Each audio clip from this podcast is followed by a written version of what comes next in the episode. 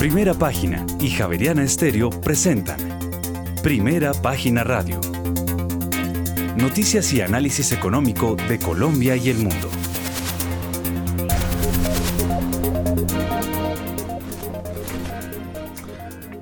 Muy buenos días, son las 6 de la mañana y dos minutos. Les damos la bienvenida a una nueva emisión de Primera Página Radio. Hoy es jueves 2 de marzo del año 2023. Tendremos todas las noticias y el análisis económico de Bogotá, Colombia y el mundo hasta pasadas las 8 de la mañana. Bajo la dirección de Héctor Hernández y Héctor Mario Rodríguez, hoy presentamos.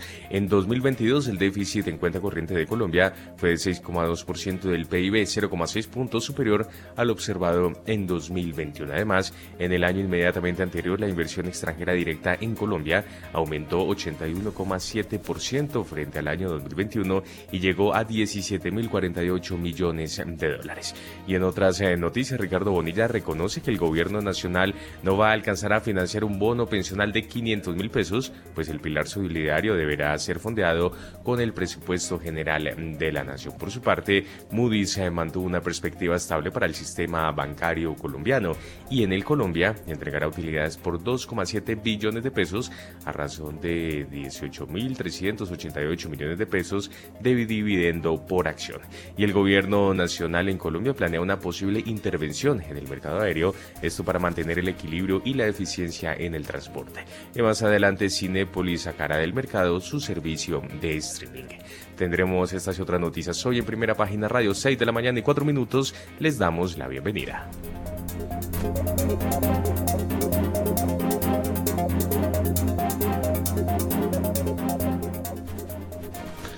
Muy bien, pues ya son las 7 de la mañana y 4 minutos. Entre tanto, aprovechamos y le damos una mirada al panorama internacional, porque los portavoces de la Reserva Federal reiteraron en las últimas horas que se necesitan más subidas para controlar la inflación. El presidente de la Fed de Minneapolis, Neil Kashkari, señaló este miércoles que la Fed seguirá haciendo lo que estamos haciendo hasta que terminemos el trabajo y estoy comprometido en hacerlo.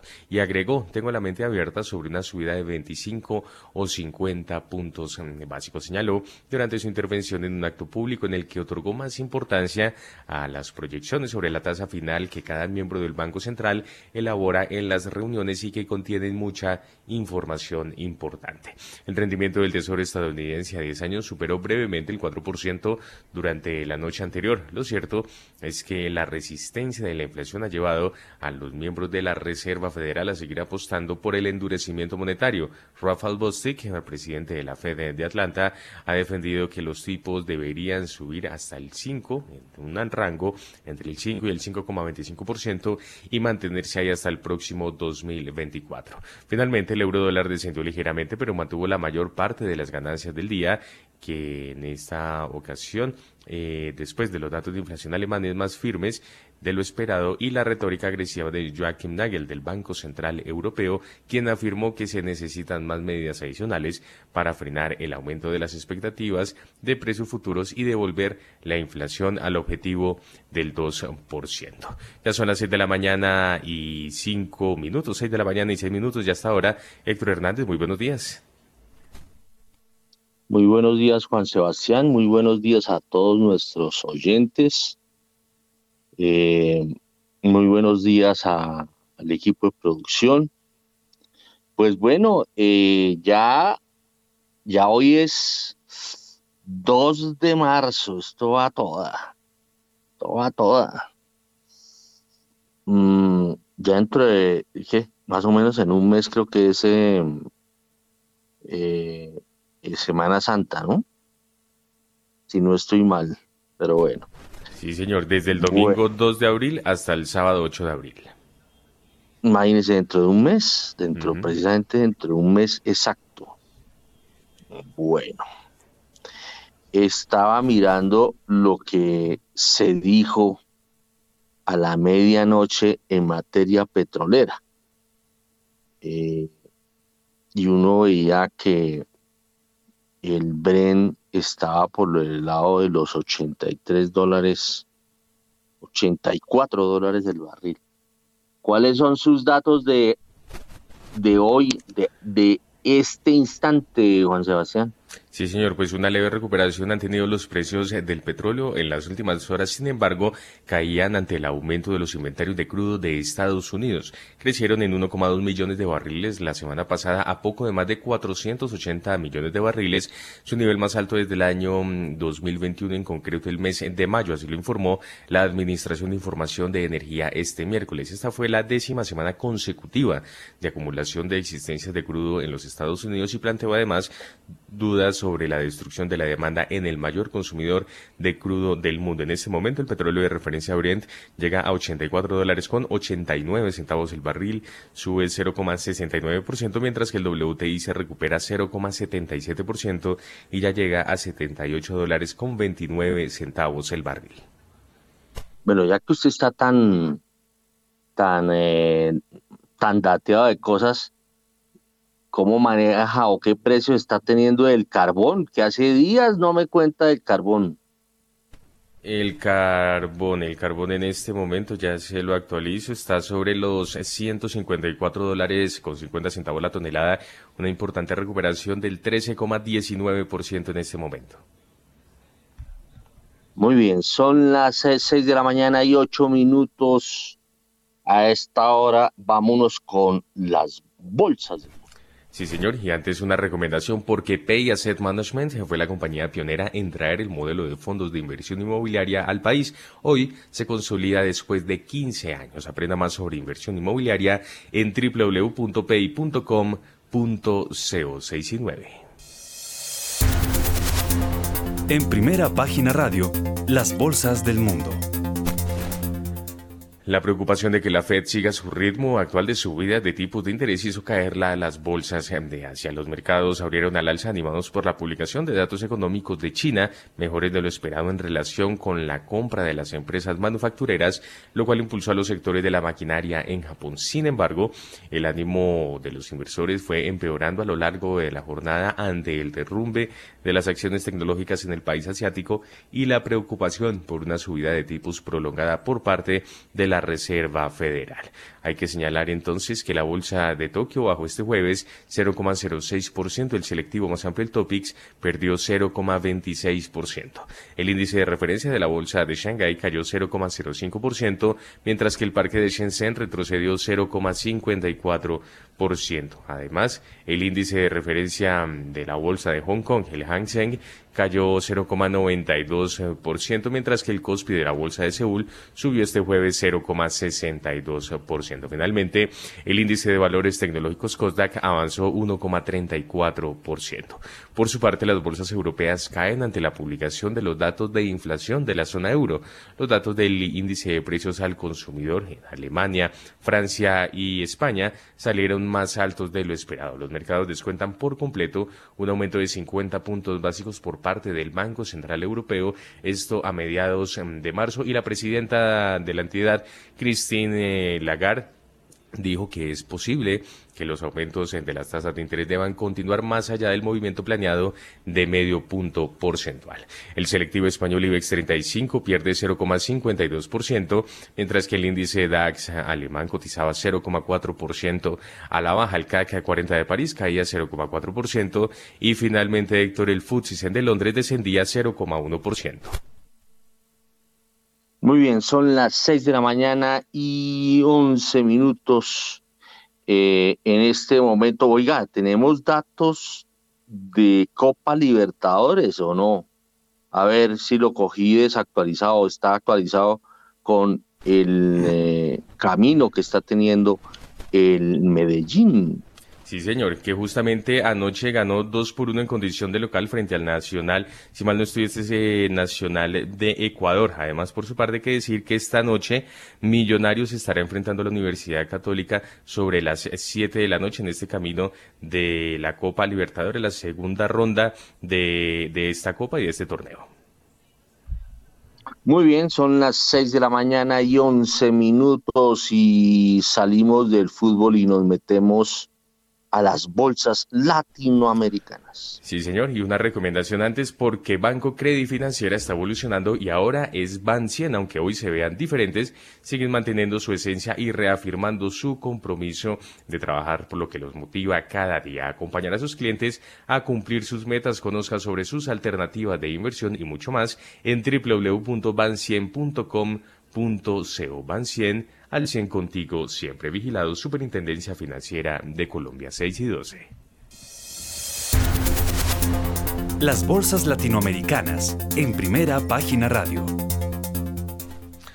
Los inversionistas operaron con cautela dentro de los mercados accionarios después de que funcionarios de la Reserva Federal reforzaran su postura agresiva sobre el incremento de las tasas de interés, lo que provocó cierres mixtos en la sesión de este miércoles primero de marzo. Para los eh, principales eh, índices bursátiles de Estados Unidos, el promedio industrial Dow Jones fue el único en ganar 0,02%, mientras que el índice de valores eh, tecnológicos COSDAC perdió 0,66% y un descenso del 0,47% para el caso del S&P 500. El índice Standard Poor's Merval de la Bolsa de Comercio de Buenos Aires cerró con una subida de 0,85%. El índice Bovespa de la Bolsa de Valores de Sao Paulo bajó 0,98%. Además, el índice de precios y cotizaciones de la Bolsa Mexicana de Valores subió 1,36%, mientras que el índice MSCI Colcap de la Bolsa de Valores de Colombia avanzó 0,97%.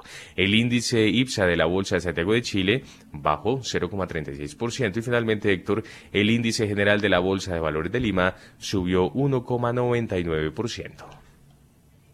Bueno, a las 6 y 13 de una vez vámonos con la Bolsa de Valores de Colombia.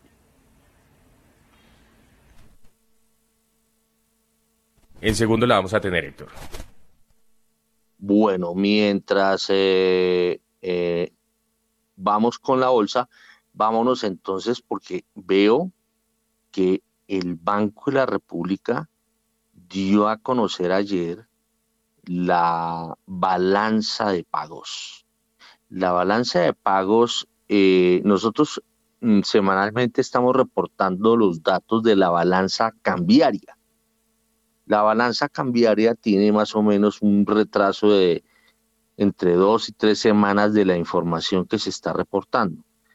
Eh, la balanza cambiaria lo, lo único que muestra es flujos, o sea, entrada y salida de dólares. La balanza de pagos nos muestra no solamente la entrada y salida de flujos, sino que eh, nos muestra también la entrada y salida de bienes y servicios. Y por eso eh, la balanza de pagos eh, siempre se demora un poquito más de la cuenta de eh, mm, para hacer para ser divulgada o para ser divulgados sus datos por parte del Banco de la República. los divulgó el primero de marzo. Eso significa que tiene un retraso de dos meses de enero y febrero, se demoró enero y febrero en reportar, pero ya salió la información. Es decir, sale más decantada eh, y, es, y este, es, este es un dato, eh, eh, o más bien, esta balanza es muy importante porque nos muestra de verdad, como dicen por ahí, la verdad verdadera en materia de déficit de la cuenta corriente del país. Cuando el déficit es muy elevado, las alarmas se prenden. A ver, vámonos con Daniel Tamara a las 6 de la mañana y 16 minutos y escuchemos el informe de él que tiene que ver precisamente con el déficit de la cuenta corriente de Colombia, del el déficit de la cuenta corriente de la balanza de pagos. En 2022, el déficit en la cuenta corriente de Colombia fue de 6,2% del PIB, 0,6 puntos superior al observado en 2021. De acuerdo con cifras de la balanza de pagos del Banco de la República durante 2022, la cuenta corriente registró un déficit de 21.446 millones de dólares, superior en 3.465 millones de dólares al de un año atrás. Como proporción del PIB anual, se estima que el déficit fue de 6,2%, superior, como ya se dijo, en 0,6 puntos del PIB al estimado un año antes. Este incremento se originó en el aumento en dólares del déficit corriente y por el efecto de la depreciación del peso frente al dólar en la medición del PIB nominal en dólares, compensados parcialmente por el crecimiento del PIB nominal en pesos. En 2022, por demás, la cuenta financiera, incluyendo un aumento de las reservas internacionales por 571 millones de dólares, registró entradas netas de capital por 20.460 millones de dólares. Estas entradas de capital equivalen al 5, 9% del PIB anual. 6 de la mañana y 17 minutos. Entonces, eh, el déficit de la cuenta corriente de Colombia es de 6,2% del Producto Interno Bruto, 0,6 puntos superior al observado en 2021. Estamos hablando de todo el déficit de la cuenta corriente de 2022. Eh, pero según los pronósticos que hay, ese déficit de la cuenta corriente va a descender este año. Vámonos con el comportamiento del déficit de la cuenta corriente, pero del último trimestre del año pasado. En solo el cuarto trimestre de 2022, el déficit en la cuenta corriente de Colombia fue de 6,1% del PIB, inferior en 0,9 puntos al registrado en el periodo julio-septiembre del mismo año. De acuerdo con cifras de la balanza de pagos del Banco de la República, esta reducción se originó en la disminución en dólares del déficit corriente y en el crecimiento del PIB nominal en pesos, compensados parcialmente por el efecto de la depreciación del peso frente al dólar en la medición del PIB nominal en dólares. Por su parte, la cuenta financiera, incluyendo un aumento de las reservas internacionales por 210 millones de dólares, registró entradas netas de capital por 5.094 millones de dólares. Como proporción del PIB alcanzaron el 6,2% del PIB, que fue una cifra inferior en 0,3 puntos a la observada en el periodo inmediatamente anterior. Bueno, 6 de la mañana y 19 minutos y seguimos aquí esculcando lentamente el comportamiento de la balanza de pagos. En 2022, ¿cómo le fue a la inversión extranjera? A ver, Daniel Tamara.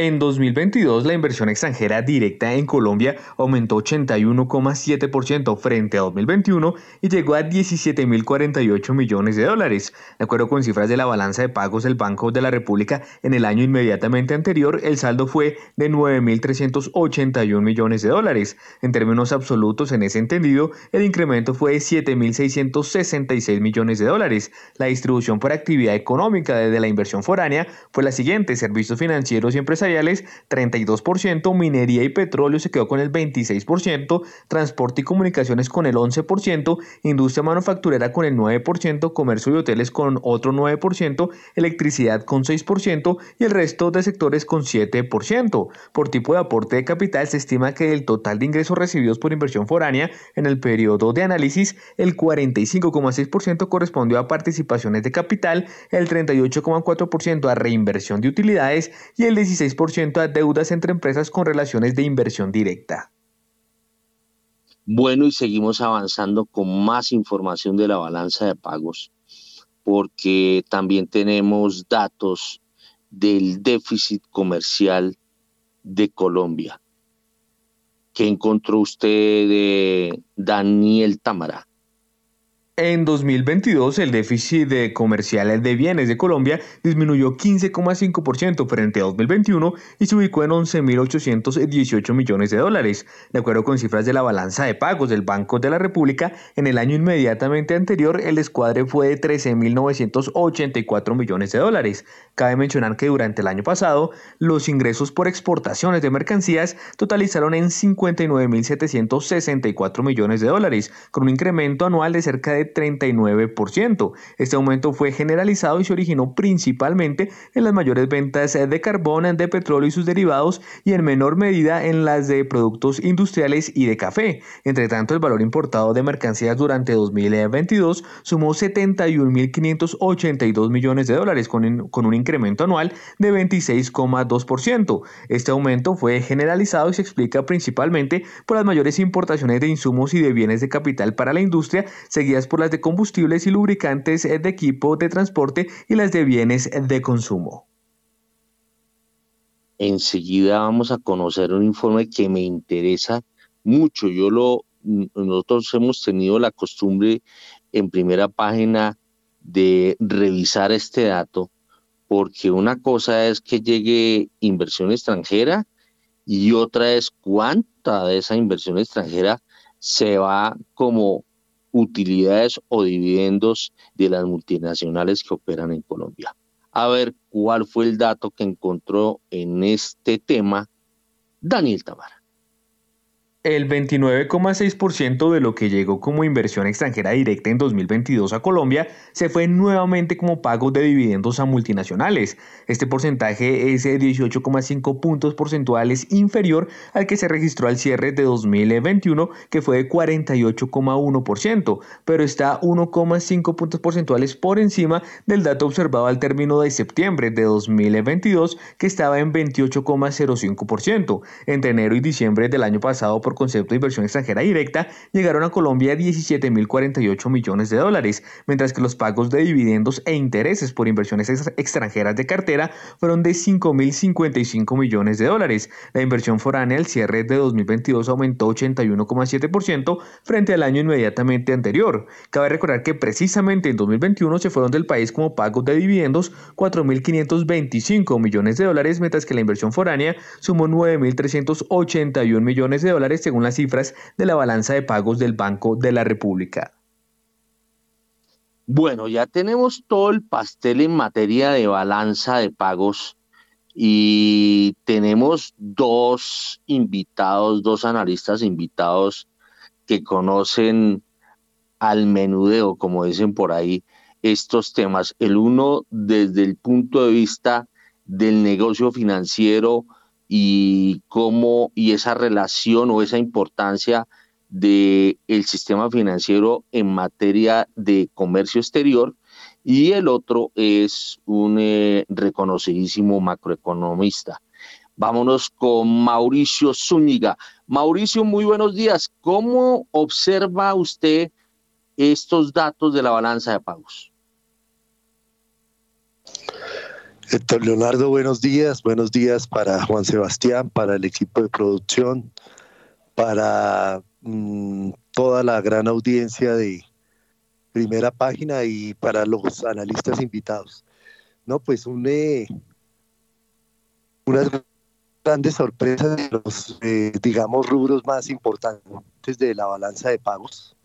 Eh, encontramos un incremento en las exportaciones que pues nos da una percepción de que seguimos mejorando en este tema. Una cifra de 59 mil millones de dólares en todo el año, pues eh, refleja también un poco el, comportamiento del tipo de cambio. Eh, entonces, esa parte pues eh, ayuda un poco a mitigar ese déficit en cuenta corriente por el lado de, del comercio exterior. Y segundo, pues eh, ustedes lo han dicho muy bien y le han hecho seguimiento eh, paso a paso de la parte de la, inversión extranjera. Esos 17 mil millones de dólares eh, también son una sorpresa para, pues, para, para los analistas y para la gente que está siguiendo de cerca estos temas que hacen que, que digamos, sigamos siendo un foco de, atracción para estos capitales que buscan en el país, eh, digamos, una rentabilidad y buscan eh, utilidades no, no tan pasajeras, sino realmente permanentes en el tiempo. Entonces, eh, esto realmente da mucho, mucha satisfacción saber que todavía somos, a pesar de las vicisitudes y de las vaivenes en materia política y económica, seamos también un foco de atracción para esta eh, inversión. Entonces, pues una, una satisfacción ver estos números, estas cantidades y a pesar de todo eh, saliendo de, de mm, periodos como la, la pandemia que nos dio mm, tan duro a varios países en, este, en esta materia. Muy bien, son las 6 de la mañana y 26 minutos. Bueno, aquí me escribe Rolando Lozano, quien es, hace parte del equipo de primera página. Eh, no, en ningún momento hemos pensado que sea malo que las multinacionales se lleven la plática como dividendos, eso hace parte del negocio. Eh, él dice que no es malo que las multinacionales se lleven la plática, ¿no? Pues para eso invierten. Eh, eh, dice que las empresas colombianas también deben invertir en el exterior y les debe llegar también platica. o sea, es decir, que debe llegar platica a las empresas colombianas que son multinacionales y que tienen inversiones en el exterior. Por ejemplo, eh, eh, empresas colombianas, por ejemplo, está Bancolombia, Da Vivienda, eh, Banco de Bogotá o el Grupo Aval, ISA, Argos, bueno, ahí hay varias en compañías que tienen inversiones en el exterior y que entra plática por, por cuenta de esas inversiones allá afuera. afuera. Bueno, pero yo quiero que Daniel eh, Castellanos, quien es un reconocido macroeconomista, un hombre que, que incluso debe estar dando clases aún porque es eh, también reconocido eh, profesor, póngase la bata, saque el tablero, coja la tiza, coja el, el borrador y denos una, una explicación. ¿Qué es la balanza de pagos y por qué es importante la balanza de pagos? A ver, Daniel Castellanos, buenos días. Eh, muy buenos días, Héctor, y muy buenos días a la mesa y a todos los oyentes. La balanza de pagos es eh, simplemente un, un, un cuaderno donde uno registra todas las operaciones económicas de cualquier naturaleza que el país tenga con el exterior. Esas operaciones eh, pueden ser eh, de exportaciones de bienes, de importaciones de bienes, de exportaciones de servicios, de importaciones de servicios, operaciones de inversión extranjera, operaciones de endeudamiento externo, variaciones de la Reserva Internacional, es decir, cualquier operación económica que el país tenga con el, con el, con el sector externo eh, queda registrada en la balanza de pagos. La balanza de pagos usualmente es dividida en dos componentes, que son llamados la cuenta corriente, la balanza de pagos y la cuenta de capital. Entonces, en la cuenta corriente se, se, registran todas las operaciones que son clasificadas como operaciones corrientes de la economía. Y en la cuenta capital son, se incluyen todas las cuentas que son eh, cuentas de financiación de la economía. Típicamente las dos más importantes son la inversión extranjera y el endeudamiento externo. Eh, la, digamos, la, la, el dato más importante, que fue el único que no, alcancé a oír en la discusión que hicieron ahorita, es cuál es el déficit en cuenta corriente que, eh, que, exhibe la economía. Porque ese, ese déficit en cuenta corriente mide cuál es el exceso eh, de gasto que la economía tiene sobre su ingreso. O sea, en otras palabras, si en Colombia los colombianos gastamos mucho dentro de Colombia con respecto al ingreso que se genera en Colombia, entonces se produce un déficit en la cuenta corriente. Y si por el contrario gastáramos menos que nuestro ingreso, es decir, si ahorráramos, necesariamente tendríamos un superávit en la cuenta corriente. Es una relación contable eh, básica De hecho, es el resultado principal de, de, lo que se conoce como la, la, la, identidad macroeconómica básica. Venga, yo le recuerdo el dato de la balanza, de la cuenta corriente, que fue en todo el 2022 fue de 6,2% del Producto Interno Bruto. 0,6 puntos porcentuales superior al observado en 2021.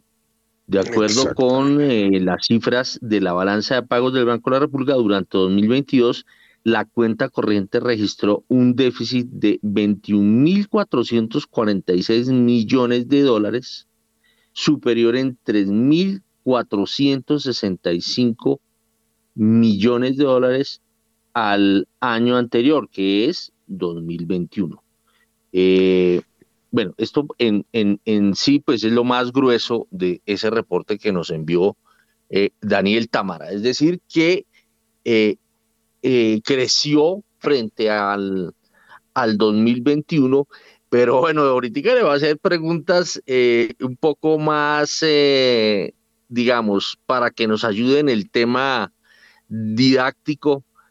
Mm, por qué se expresa eh, en las cifras en PIB y aunque la balanza de pagos se expresa en dólares. Entonces, eh, eh, ahora le hablan del déficit de la balanza de la cuenta corriente en 6,2% del PIB fue el déficit. Y en términos de dólares, el déficit fue de 21.446 millones de dólares. Bueno, ya conocido el dato, a ver, eh, Daniel Castellanos, ayúdenos a desenredar esto. Bueno, entonces, eh, lo primero es simplemente decir que entonces Colombia está teniendo un exceso de gasto por encima de su ingreso igual a ese déficit en la cuenta corriente, como usted quiera medirlo medirlo en dólares o medirlo como proporción del PIB. Usualmente se mide como proporción del PIB simplemente porque los datos en dólares van aumentando con el tiempo, pero entonces uno quisiera ver si eso está aumentando más o menos que la economía y entonces pues trata de tener una, una medida normalizada dividiendo todo con respecto al PIB, porque puede ser que, que el déficit aumente, pero que la economía ha crecido mucho, entonces como proporción del PIB eso disminuye. Entonces, es, es, eh, es, por eso que uno hace esa relación. Eh, pero vayamos a la sustancia. La sustancia es que los datos que nos están dando reflejan el mayor déficit, en, probablemente uno de los mayores déficits de cuenta corriente de la historia de Colombia. Y eso es una situación extremadamente preocupante. Eso nos está diciendo que el exceso de gasto que estamos teniendo sobre ingreso es enormemente grande y que necesitamos una muy grande financiación externa para poder mantener ese nivel de, de exceso de gasto. Todos los economistas están esperando que ese exceso de gasto se corrija en este año porque el crecimiento de los años pasados estuvo basado en un, en un crecimiento excesivo del gasto, sobre todo el consumo, que se vio reflejado en ese aumento de la, del déficit en cuenta corriente hasta llegar a esos niveles que tenemos ahorita, niveles del 6.2%, eh, que es, eh, es decir, si no el mayor de la historia, es de los mayores de la historia que hemos tenido en Colombia. Eh, Afortunadamente, para poder mantener esos niveles de gasto, hemos podido tener la financiación, porque usted no puede gastar en exceso si a uno no le presta para gastar más del ingreso que uno tiene. Entonces, debido a eso, debido a que hubo la financiación disponible, que hubo inversión extranjera por 17 mil millones, fue que se permitió un nivel de gasto de 21 mil millones de dólares en exceso. Eh, pero yo sí quisiera decir lo siguiente, sobre todo con respecto al comentario que acaban de hacer ahorita. Eh, no tiene nada malo pues que haya inversión extranjera en Colombia, que las empresas que han hecho inversión en Colombia la saquen, eso, eso, la, las dividendos, eso no tiene, no tiene problema. Pero sí tiene problema montar un modelo de crecimiento en el cual yo tengo eh, un exceso de gasto en la cuenta corriente financiado con inversión extranjera eh, en la cuenta de capital. Porque eso a la larga lo que está significando es que en últimas estamos cambiando la propiedad de las empresas colombianas por extranjeras. Y eso uno puede decir que pues no le preocupa a uno.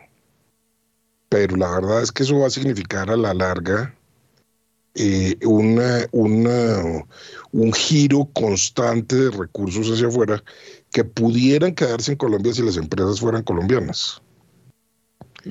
Entonces, eh, es muy importante no solo que los extranjeros vengan a invertir a Colombia, sino que también los colombianos tengamos la capacidad de invertir en el exterior.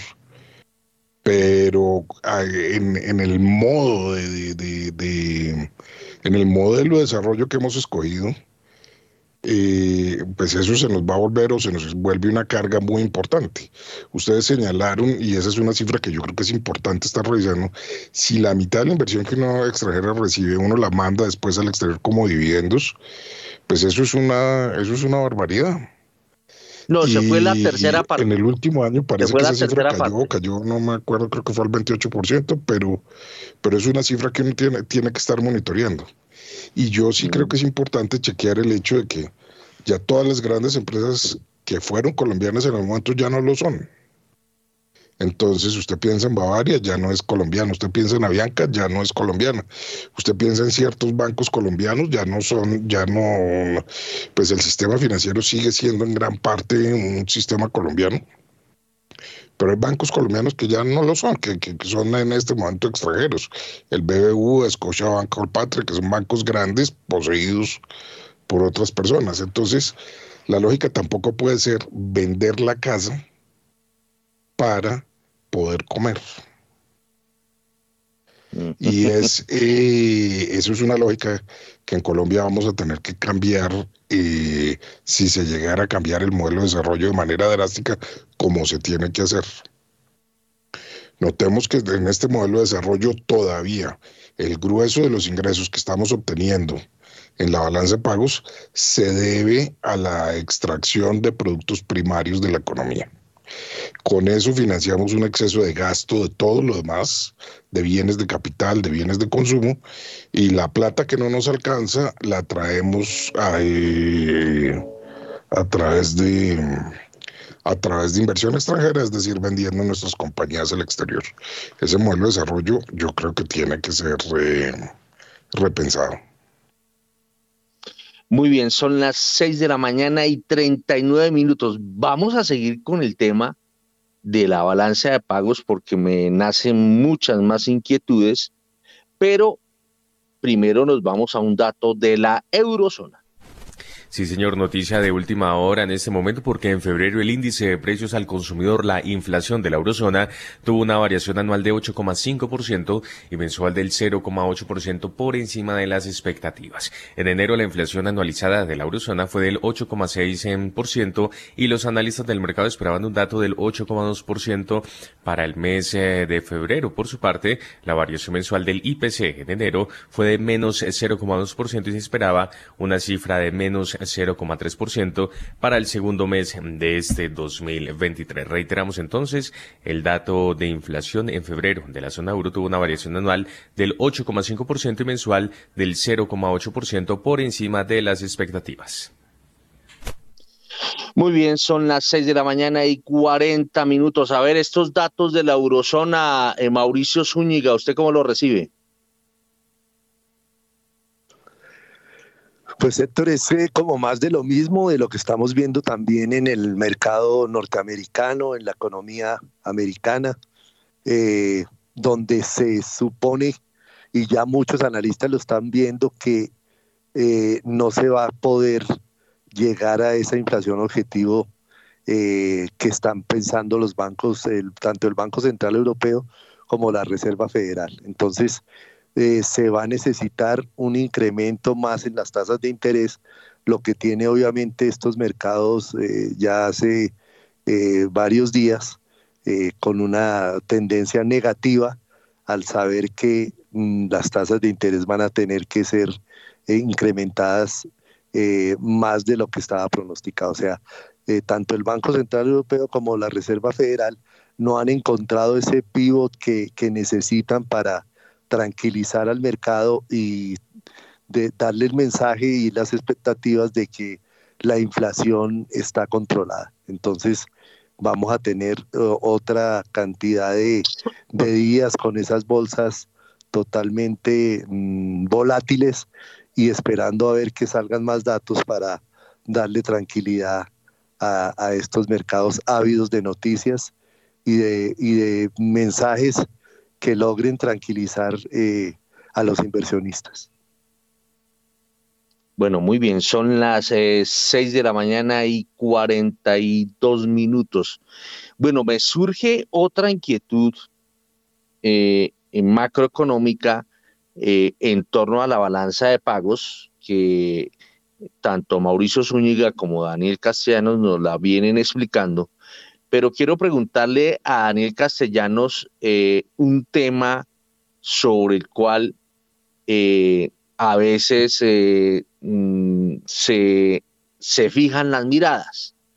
Las calificadoras de riesgo miran mucho el tema del déficit de la cuenta corriente, pero además le voy a meter otra pata para, para enredar más el, el tema, y es por qué se dice que el déficit fiscal es un gemelo del déficit de la cuenta corriente.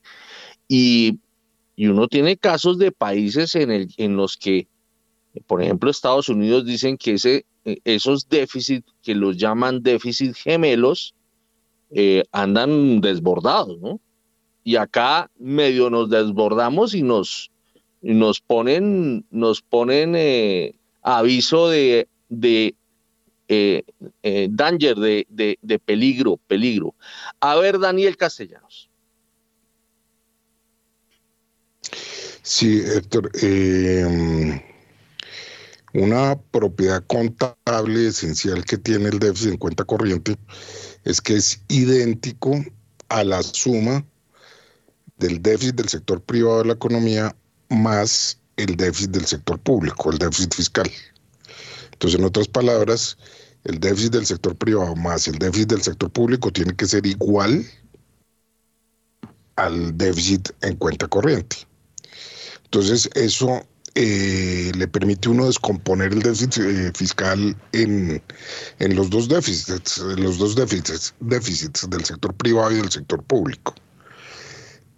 En Colombia, últimamente, el, el, em, el componente que más explica el déficit del sector externo que uno registra en la balanza de pagos es el déficit fiscal. O sea, en otras palabras, es porque el déficit fiscal está eh, eh, muy grande que el déficit en cuenta corriente está muy grande. Entonces, por eso uno habla de los déficits gemelos, eh, porque es el déficit fiscal el que está fundamentalmente explicando el déficit en cuenta corriente. Eh, y, si uno mira los datos de fiscales, por eso es bonito siempre mirar la, la, balanza de pagos junto con los datos fiscales, pues uno va a ver que hay una correspondencia en el caso colombiano casi de uno a uno. El déficit fiscal el año pasado en Colombia no sé exactamente cuánto estaría, pero estuvo alrededor del 8% del PIB. Mm, pues, esta cifra me la puedo estar inventando, pero, pero está más o menos de ese nivel. Entonces, si a uno le preguntan cuál fue la causa desde el punto de vista contable de, que hayamos tenido un déficit en cuenta corriente tan grande, pues el hecho es que tuvimos un déficit fiscal gigantesco. Eh, ¿Y las calificadoras por qué se fijan en eso? ¿Cómo? las calificadoras de riesgo, ¿por qué miran tanto esos datos? Sí, entonces, pongámoslo de esta manera, ¿qué es un déficit? ¿Qué es un déficit? Ya sea fiscal, ya sea del sector externo, ya sea del sector privado. ¿Qué es un déficit?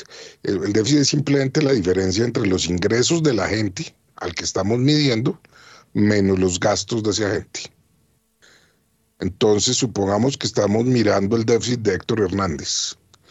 Y si entonces Héctor Hernández le coge los ingresos, Héctor Hernández debe ganar como que, no sé, 55 millones de pesos al mes. Me imagino yo. Y tiene unos gastos de 100 millones de pesos. Yo digo Héctor Hernández. ¿Qué tal, Daniel? sí, a ver, sí, a ver. tiene, a pesar de que tiene muy buenos ingresos, de, tiene, tiene un problema grave porque está gastando mucha más plata de los ingresos que está teniendo. ¿Sí? Entonces, ese señor se tiene que estar endeudando mucho para poder mantener ese nivel de gasto que está teniendo. Y, y, entonces, pues la consecuencia es que la deuda empieza a subir y por eso las calificadoras dicen, si usted tiene un gran déficit y, su, y si no está creciendo mucho, necesariamente su endeudamiento tiene que estar subiendo. Y su endeudamiento empieza a subir, pues va a llegar algún momento en el cual ya no puede ser capaz de pagarlo.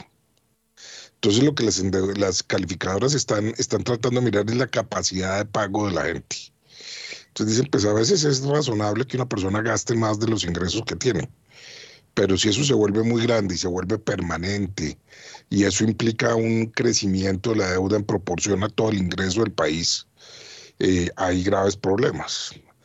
Eh, entonces una señal cuando, cuando los déficits se vuelven grandes y persistentes, pues ya uno tiene una señal de que ese agente en algún momento eh, va a tener que entrar en una cesación de pagos de su deuda, ya es muy riesgoso prestarle.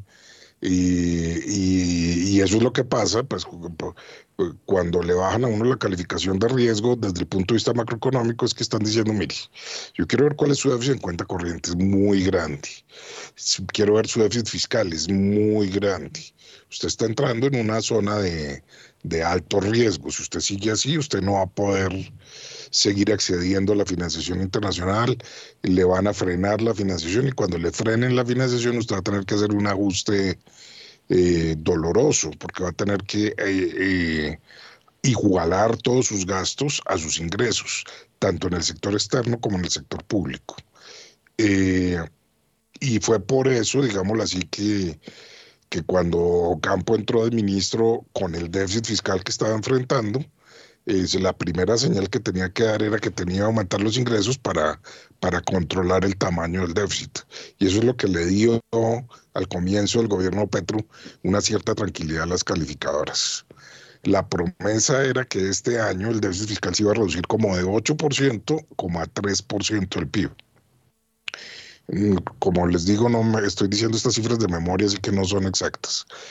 Eh, lo cual debería tener un impacto tan muy grande en el déficit en cuenta corriente de este año. Pero pues amanecerá y veremos, eso tendremos que ver el cierre del año, si efectivamente eso pasa, si efectivamente el incremento en, en ingresos debido a la reforma tributaria genera un ahorro público o si viene el gobierno se lo gasta completamente, entonces el déficit fiscal sigue en el mismo nivel. Bueno, yo le voy a hacer una pregunta a Mauricio Zúñiga que tiene que ver con esto y después seguramente voy a pedir que no, nos la complemente en Daniel Castellanos y me toca pedirles que vayamos apretados en el comentario porque ya son las 6 y 49. Eh, hemos hablado del déficit de la cuenta corriente, pero yo me encontré, eh, o sea, un déficit que está creciendo, está siendo eh, es más de un 6% del PIB. Pero me encontré con este dato que nos revela eh, Daniel Támara, y es que el déficit comercial de la balanza comercial de bienes, es decir, eh, entre la diferencia entre exportaciones e importaciones, disminuyó 15,5% en el 2022 frente a 2021 y fue de 11.818 millones de dólares. ¿Cómo entender que el déficit de la cuenta corriente crezca cuando el déficit comercial disminuye? El déficit comercial hace parte de la cuenta corriente. A ver, Mauricio Zúñiga, Defiéndase a ver. Bueno, yo, yo encantado aquí con esta clase de macroeconomía que nos está dando Daniel. Eh, pues no, yo afortunadamente el déficit en cuenta eh, corriente disminuye y esos 59 mil millones de, de, balanza comercial, de balanza comercial.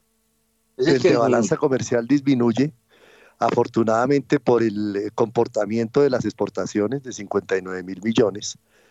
Eh, y nos da a pensar también en muchas cosas, o sea, eh, de ahí podemos deducir, por ejemplo, que el tipo de cambio ayudó bastante a, los exportadores a, meter la carne en el asador para seguir produciendo y seguir eh, mandando productos al exterior. Las importaciones se ven un poco afectadas precisamente por este tema del tipo de cambio también. Uno puede deducir eso así a grosso modo sin ser tampoco un experto en analizar la, la balanza comercial, pero nos, nos, nos ayuda bastante esto en medio de todo lo que está diciendo Daniel, de lo preocupante que es que la economía esté gastando más de obviamente lo que tiene que gastar y que le toque al país a través de vía eh, inversiones y endeudamiento cubrir ese, ese faltante. Entonces, pues afortunadamente eh, esa, esa, balanza comercial está ayudando eh, a pesar de, de, que haya crecido y que ese 6% con relación al PIB esté mostrando que es un incremento preocupante y todo, pero pues hubiera podido ser peor como, como decimos en, eh, coloquialmente. Entonces lo que uno ve desde el punto de vista de la balanza comercial es algo congruente con el comportamiento de la economía, del crecimiento que tuvimos en el 2022, para algunos sorpresivo, para otros no tanto. Y lo que yo decía inicialmente, una ah, economía que se abre después de, de una recesión tan fuerte como fue producto de la, de, la pandemia. Entonces ahí hay mucho análisis que hacer. Obviamente, pues, como, como le comento, no soy un experto en, en materia de, de análisis de, de, la balanza de pagos, pero uno sí logra intuir eh, a través de las cifras generales de, de, la balanza de pagos qué pudo haber sucedido y qué, eh, cómo refleja esto todos los datos que en últimas han salido eh, con respecto al cierre del año 2022. 6 y 54 ya. A ver, Daniel Castellanos, ¿cómo, por qué se ve una aparente contradicción ahí? Bueno, Héctor, para tratar de decirlo lo más brevemente posible, usted ya lo dijo, la balanza comercial es simplemente un componente de la balanza de pagos. La balanza de pagos tiene por lo menos cuatro componentes que hay que destacar, ¿cierto? La balanza comercial, que es la diferencia entre exportaciones e importaciones de bienes. Está la balanza de servicios, que son las exportaciones e importaciones de servicios. Está el ingreso flujo, el ingreso eh, digamos, el, pago neto de factores, que es la entrada o salida de dividendos o intereses de la deuda, y están las transferencias y las remesas. Entonces, si la cuenta corriente, perdón, si la cuenta capital está aumentando y la, y la balanza comercial está mejorando, tiene que ser porque alguno de los otros componentes, la balanza de servicios, los pagos netos de factores o las transferencias están deteriorando. Es por esa razón, por otra, esa es una razón adicional para estar monitoreando lo que ustedes monitorean, que es ese el pago de intereses al resto del mundo. Que puede ser que nuestras exportaciones están mejorando, pero si nuestros pagos al resto del mundo también están aumentando, pues se nos fregó la cuenta corriente a pesar de que tenemos una mejor balanza comercial.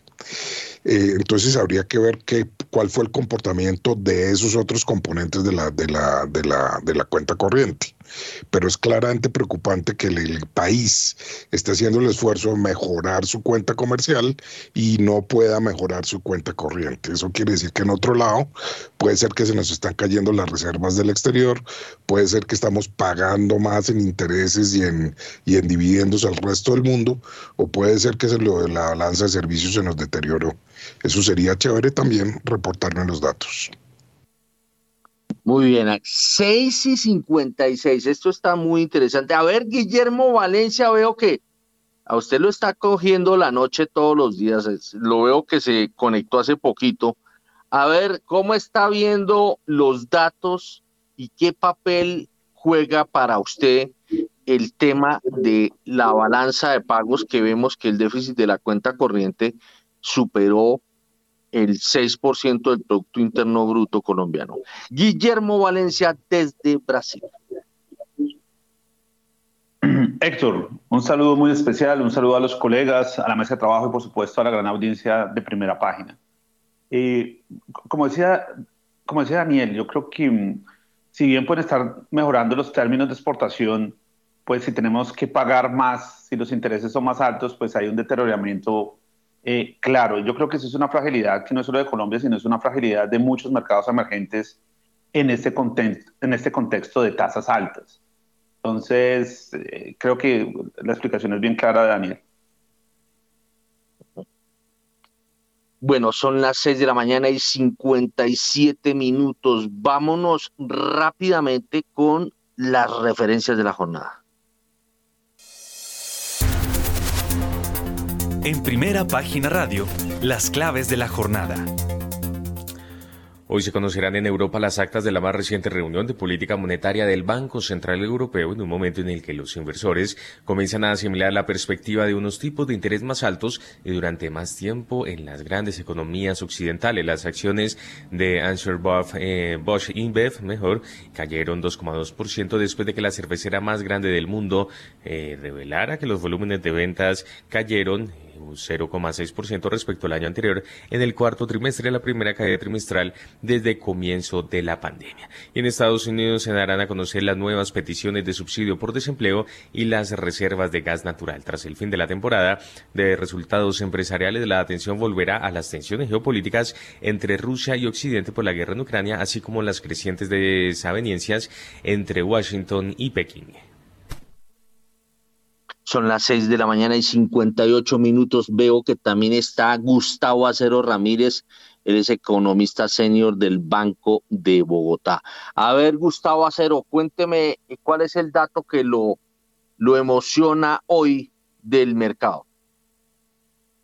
Héctor, buenos días. Buenos días a todos los panelistas. Un saludo a la audiencia. Eh, Héctor, quisiera hacer un comentario también pequeño a lo que estaba mencionando en su momento la cuenta corriente. Como bien mencionó Daniel, hay, por decirlo así, cuatro componentes principales de la cuenta corriente. Balanza de bienes, balanza de servicios, la renta factorial y transferencias. Cuando uno desagrega con los resultados que tuvimos ayer de todo el año, como bien, menciona, como bien mencionaron, la balanza de bienes viene, viene mejorando. Sí, eventualmente hay una, un repunte de las exportaciones, pero hay un sinsabor que deja y es que Colombia no ha aprovechado como tal de lleno esos mayores precios que se ha dado en el de bienes tradicionales. Me refiero principalmente a carbón y petróleo. Los volúmenes de producción se han quedado distantes, no han alcanzado niveles pre-pandemia y eso ha impedido que nosotros tengamos una mejor cifra de exportaciones. Mientras que con las importaciones de bienes, esas ya vienen perdiendo fuerza, se han alejado esos máximos históricos que marcaron de cerca de 77 mil, 78 mil millones cuando toma la fotografía 12 meses.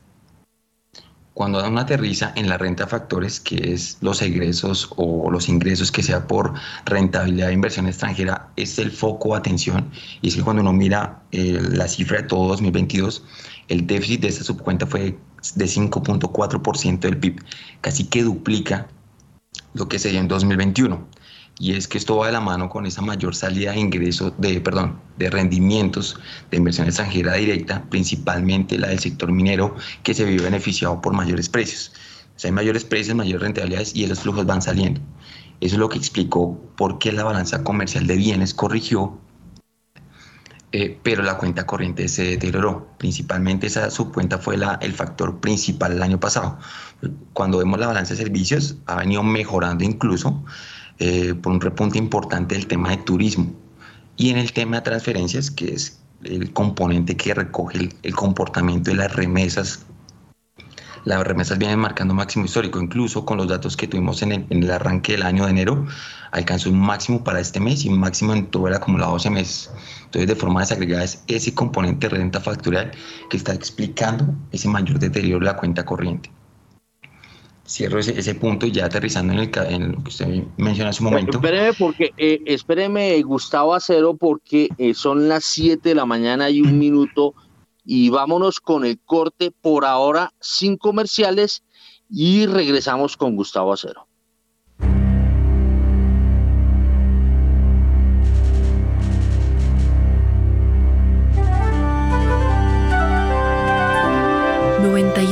Javeriana Estéreo, Bogotá. HJKZ. Sin fronteras.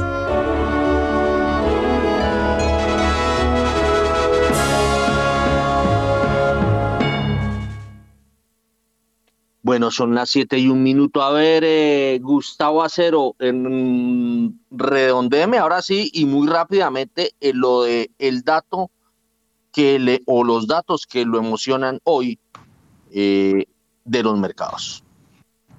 Sí, Héctor, en cuanto a los datos, las minutas del Banco Central Europeo serán determinantes, aunque el contexto ha cambiado un poco frente a esos datos cuando se tomó la reunión de política monetaria. También el tema de, peticiones de subsidios de desempleo en Estados Unidos, si bien el dato de empleo lo conoceremos hasta la próxima semana, esos datos así semanales van a venir marcando cómo va a ser ese desempeño y una sorpresa eh, eh, bajiza, en algunos casos podría acentuar que ese mercado sigue robusto. También tenemos hoy algún discurso de miembro de la Fed, principalmente de Waller. Eh, vamos a ver cuál es la postura frente a, su, a la política monetaria que está previendo, pues porque el balance, como tenía la Fed cuando tomó la decisión en el arranque de febrero a hoy, ha cambiado sustancialmente en actividad de precios. Entonces, eso también ha dado paso a que los inversionistas y el mercado rebalance esa expectativa de tasa de interés no solo para las próximas reuniones, sino también para un ciclo más prolongado de tasa de, subidas. Entonces son como los factores determinantes en, el arranque de la jornada. Muy bien, 7 de la mañana y 3 minutos y nos vamos con los comerciales de las 7 a las 7 de la mañana y 3 minutos.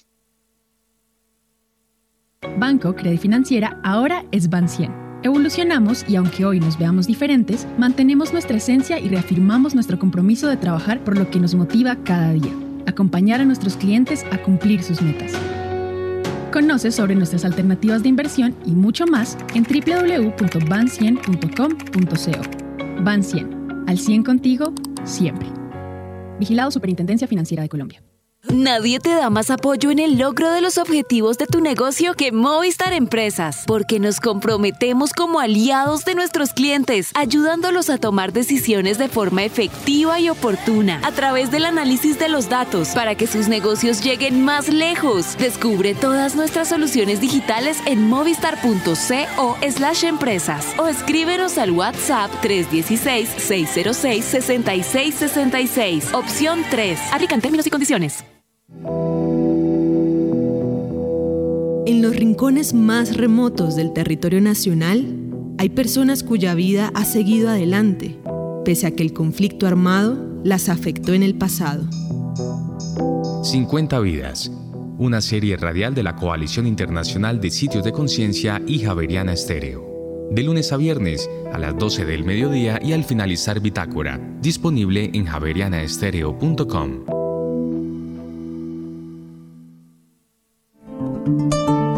Mil estilos.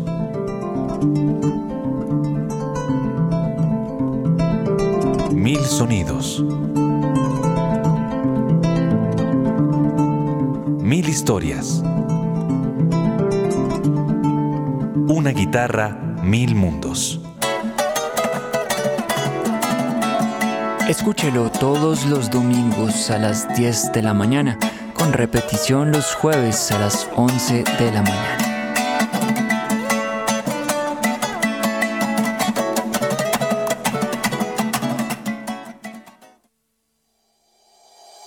En Acciones y Valores, nuestra prioridad es construir la mejor versión de su futuro financiero.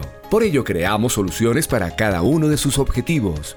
Descubra nuevas formas de ahorrar y simplifique todo desde el celular a través de inversiones digitales desde un peso. Genere rentabilidad y a la vez impacto positivo en el mundo con inversiones responsables. Construya su plan de inversión personalizado con asesoría exclusiva y especializada. Optimice el manejo de recursos de su empresa por medio de soluciones de tesorería. Realice envíos y pagos internacionales seguros de la mano de nuestro aliado Western Union. Es momento de crear metas juntos. Conozca la mejor forma de hacerlo. Contáctenos en www.axivalores.com o al WhatsApp 323-236-5222, vigilado y regulado por la Superintendencia Financiera de Colombia.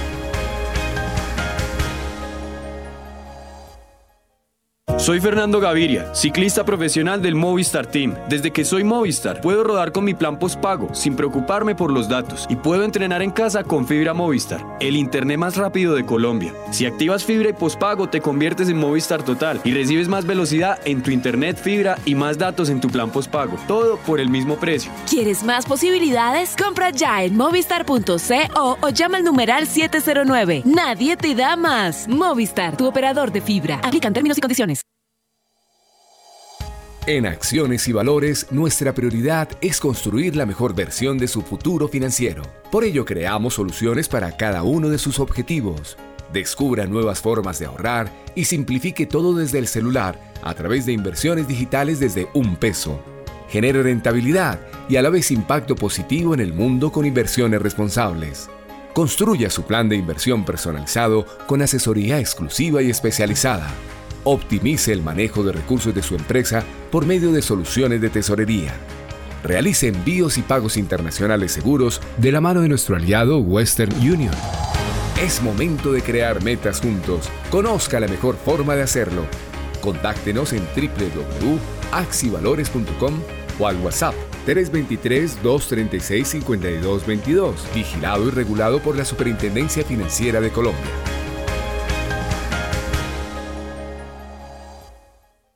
Javeriana Estéreo, sin fronteras.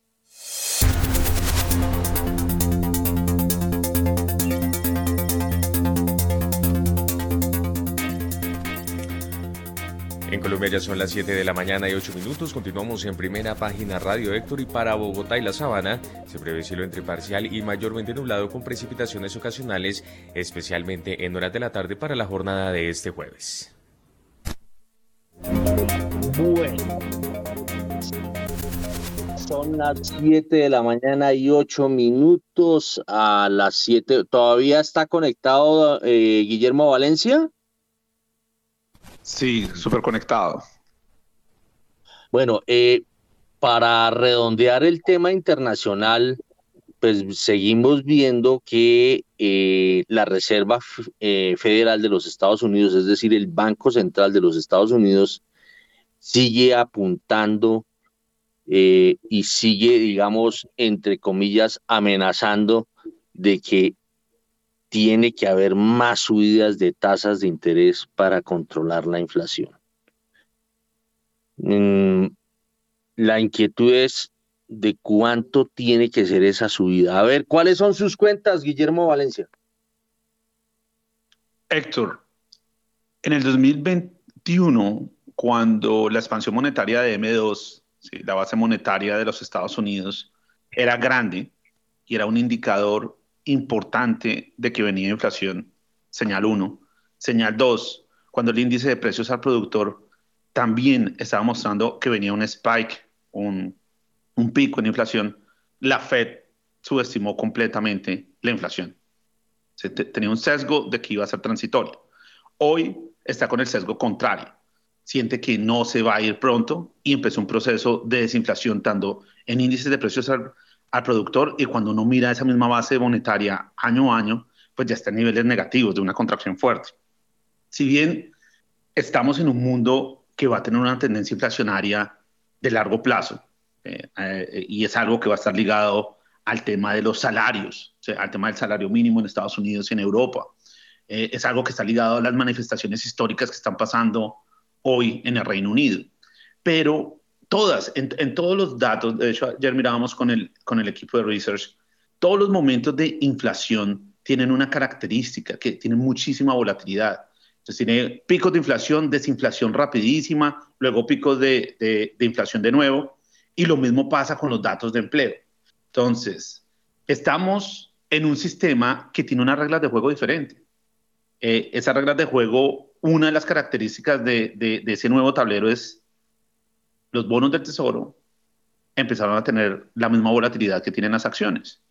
Luego, ese activo que era el libre riesgo, el activo que decorrelacionaba, ya no está en los portafolios. Entonces, ¿cómo construimos un portafolio? Eh, empieza a ser una gran pregunta para cualquier institucional y para cualquier persona. ¿Qué es seguro? ¿Qué tiene crecimiento? ¿Con qué creo riqueza? ¿Qué me sirve para proteger mi capital? Entonces, el, paradigma está cambiando y, y, en un mundo que está compitiendo, porque eso que eh, mencionabas en la noticia del conflicto en Ucrania se, viene complicando y viene teniendo características diferentes. ahorita Putin está usando drones hechos en Irán.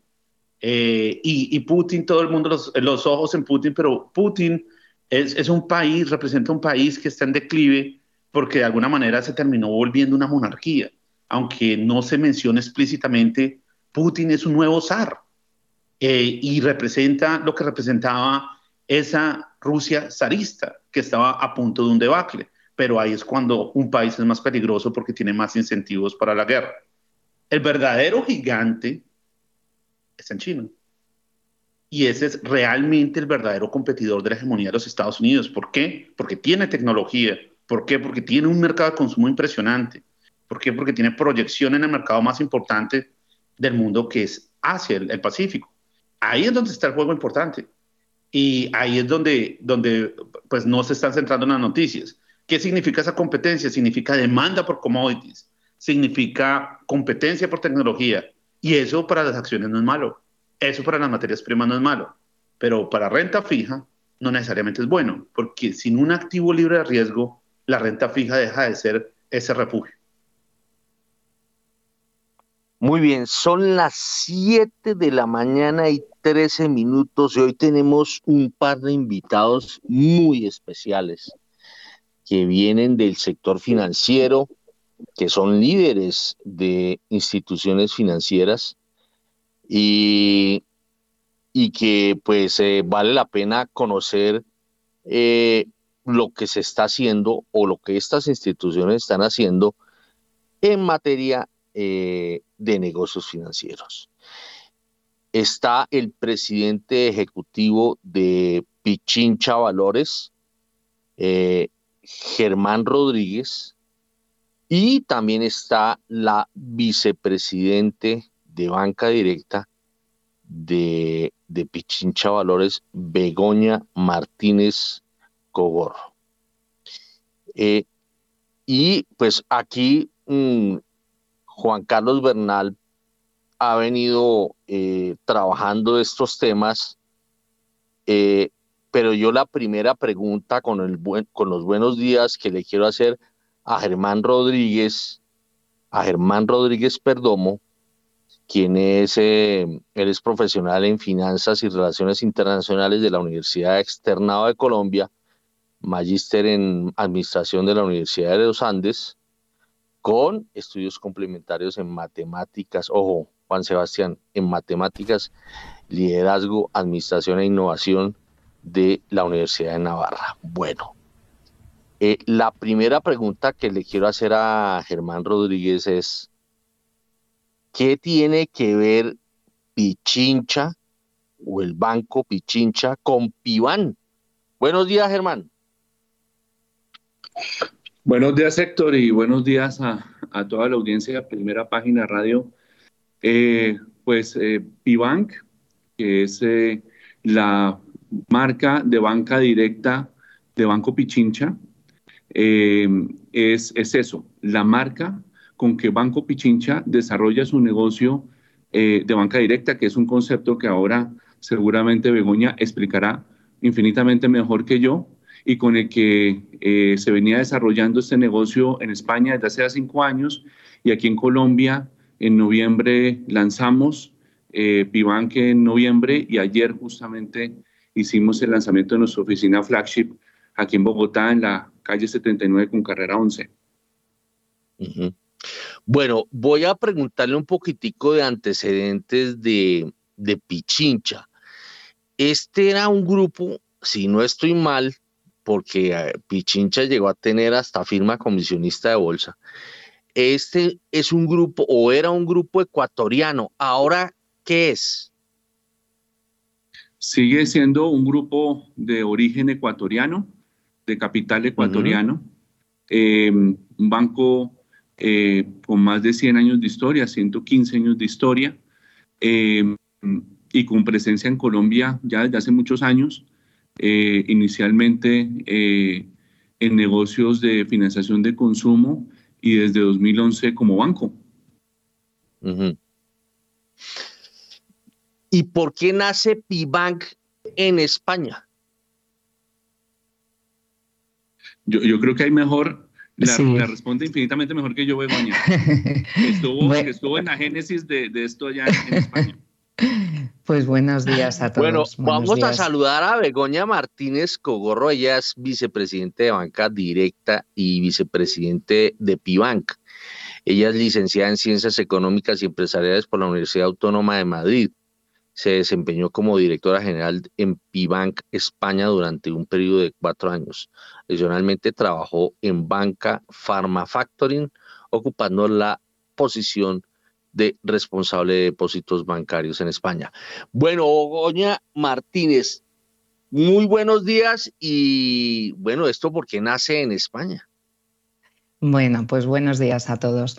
Pues esto nace en España hace ya casi seis años. Em, el nivel de desarrollo que tiene el concepto de banca directa, que es lo que somos, y ahora explicaré qué significa esto ¿no? de la banca directa, pues llevaba un nivel de desarrollo amplio en España.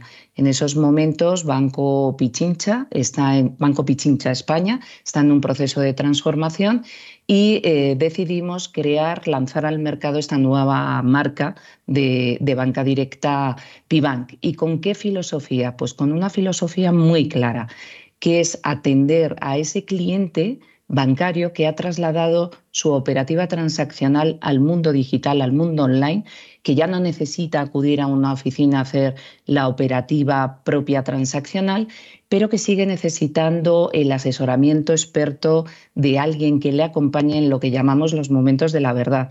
¿Cuáles son los momentos de la verdad? Pues cuando tienes una incidencia, cuando necesitas eh, buscar un producto que rentabilice tus inversiones o tu ahorro y es un producto más sofisticado, o cuando estás buscando una hipoteca. nosotros nos gusta decir que Pibank es 100% digital en el servicio y personal en, el asesoramiento.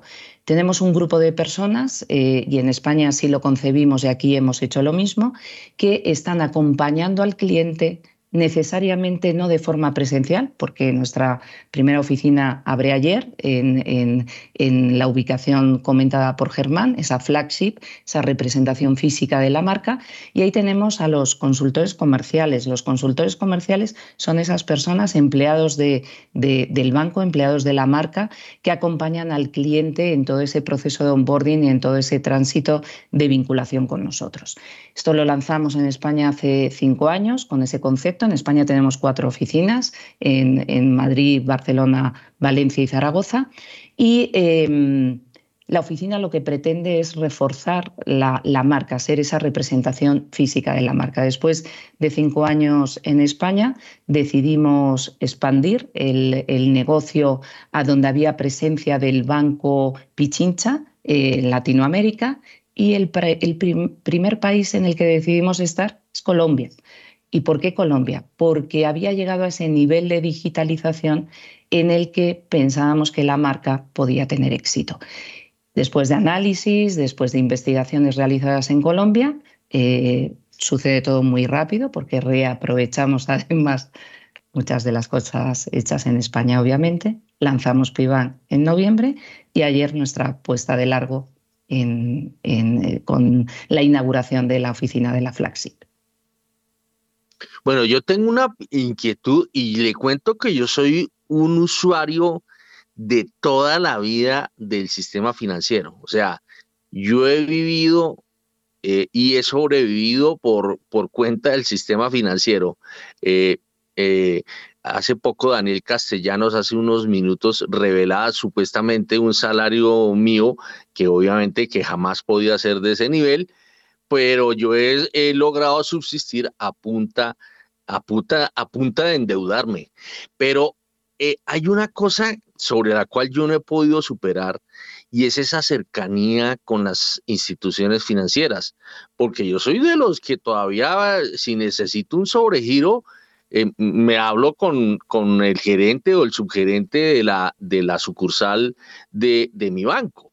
Entonces, eh, la pregunta mía es, bueno, ¿cómo lograr que esa cercanía que uno, que gente mal acostumbrada, y yo no sé si seamos dinosaurios, eh, podamos a la vez tener eso que usted está hablando de, de banca directa, y ¿cómo es que llama? La hora de la verdad, ¿es que le dice usted? La, sí, los momentos de la verdad. Cuando, cuando, cuando esa mm, gestión del sobregiro, pues ahí, ¿cómo se supera? Se supera poniendo personas. Somos una banca de personas que atendemos a personas. Y, y realmente aquí hay mucha historia a lo largo de, de, la trayectoria de la banca. Eh, desde los últimos años, pues ha puesto mucho foco en el cliente, pero nosotros empezamos diseñando verdaderamente desde el centro del cliente, poniéndonos en esa posición de cliente. Hicimos investigación antropológica en España con entrevistas muy profundas para conocer las verdaderas motivaciones de los clientes a la hora de seleccionar eh, productos y servicios financieros. Y claro, nos dimos cuenta que la mayoría de los clientes, pero la mayoría, estamos hablando de un 90% de, de, los clientes financieros, no sabe de banca, no tiene ni idea de banca, no conoce los términos financieros y siente muy lejano al gestor comercial, a las oficinas, mm, sienten esa frialdad a la hora de relacionarse con los bancos, ¿no? Porque esa digitalización se ha llevado a la tecnología, pero no ha habido un acompañamiento de personas. Y, esto nos lo dijeron los clientes. Nos dijeron, es que lo que queremos es que a pesar de esa atención digital y esa operativa digital, cuando tengamos un problema nos atienda una persona, nos coja el teléfono una persona. Y, esa persona es la que en Pivan está detrás de los canales no presenciales. Como no tenemos una banca de proximidad, no tenemos una red de oficinas amplia eh, a servicio del cliente. Lo que sí tenemos son canales que funcionan en horarios de atención durante los siete días de la semana. Y esos canales son el teléfono, que detrás de ese teléfono no hay una IVR, hay una persona, una persona física que está atendiendo, que está comprometida con los valores del banco, con la atención al cliente. Hay un WhatsApp, que, que hoy en día pues, es el canal de comunicación preferido de todos nuestros clientes y, hay, eh, pues hay conversaciones y, hay otros medios, incluso la atención a través de las redes sociales. Las personas están ahí y las personas de Pivan siempre van a contestar con una sonrisa en la boca, siempre se van a poner eh, delante del cliente y van a generar esa experiencia y se van a volcar en solucionar los problemas que, se acercan a consultarnos, porque cuando todo va bien, nadie se acerca. Cuando todo va bien, eh, pues eh, los procesos digitales que tenemos se autosirven y no hay ningún problema. Pero cuando necesitas tener esa cercanía, ahí tenemos que estar. Esta cercanía la hemos llevado también al diseño físico de la oficina. Dijimos que cuando eh, abríamos y diseñábamos el layout de la oficina, pues no podíamos poner barreras, porque esas barreras lo que hacían era distanciar al cliente del usuario financiero. Entonces hemos diseñado unos espacios de relación donde el cliente está atendido en una especie de salita que reproduce el salón de su casa. Son sillones próximos, muy próximos, sin barreras, sin mesas que separen al gestor comercial del cliente y lo que tienen es eh, una tableta eh, a través de un brazo en una mesita baja que van a estar compartiendo gestor comercial y cliente para poder atender esa relación que sucede en la oficina. Y es un espacio de acogida, es un espacio de bienvenida, es un espacio donde hemos puesto mucha calidez para que esa proximidad que queremos pues, se dé también en lo físico. Siete de la mañana y 25 minutos. A ver, Juan Carlos Bernal quiere preguntar. Eh, bueno, buenos días eh, para todos los invitados también para la mesa de trabajo. Quisiera empezar eh, preguntando, pues como habla Héctor, eh, él decía que nosotros estamos muy acostumbrados de ir y tener a las personas, pero también nosotros tenemos otra costumbre, o sea, nosotros no estamos acostumbrados a usar una cuenta de ahorros como de ahorros, sino nuestra cuenta de ahorros es de liquidez, es para gastar, o sea, con esa vamos y sacamos el, el salario cada 15 días, cada mes en, en el banco, tenemos, eh, vamos al centro comercial y pagamos. Eh, pero pues eh, por lo que he visto, Pibank no ofrece ese servicio de una tarjeta física, o sea, nosotros no podemos pagar o hacer transacciones, no sé, por PC o tener cajeros para retirar el dinero, o sea, ¿cómo, cómo los colombianos que no tenemos ese, ese, esa, esa manera de usar la, la, cuenta ahorro, vamos a, ingresar a, esto que ustedes nos ofrecen, o sea, es, es algo nuevo para, para el colombiano usar una cuenta ahorros como de ahorros. Pues Juan, sí, efectivamente tienes eh, mucha razón y, esto es algo que, viniendo de España, yo hace un año que, estoy aquí participando de este proyecto, lo primero que me sorprendió del país, me hablaban de las cuentas de ahorro y, y cuando conocí el verdadero sentido de las cuentas de ahorro, dije, pero esto no es una cuenta de ahorro, esto es una cuenta de gasto. Aquí se domicilia la nómina y se va gastando y parece que sí que hay una carencia de la cultura del ahorro. ¿no? Eh, efectivamente, la cuenta PIBAL lo que pretende es propiciar y motivar esa cultura del ahorro destinando lo que cada uno pueda destinar al ahorro. Es verdad que hay dificultades para llegar a final de mes, eh, cada uno en su eh, posición pues puede decidir eh, rescatar algo de los ingresos fijos en cada mes y lo que facilita esta cuenta precisamente es que se puede abrir desde el primer peso. Está remunerando la cuenta PIBAN, que es la cuenta que hemos lanzado en el mercado en el, mes de noviembre, es una cuenta remunerada para ahorrar y para ahorrar de verdad. Y por eso le hemos querido poner desde el primer peso para que el que tenga la, la posibilidad de ahorrar mil pesos pueda poner mil pesos. El que, tenga cien mil podrá poner cien mil y el que tenga un millón podrá poner un millón. Y esto no pretende que sea una hucha que abres todos los meses, porque lo que pretende es facilitar el cumplir esas metas eh, que uno se pone pues, como objetivos de ahorro.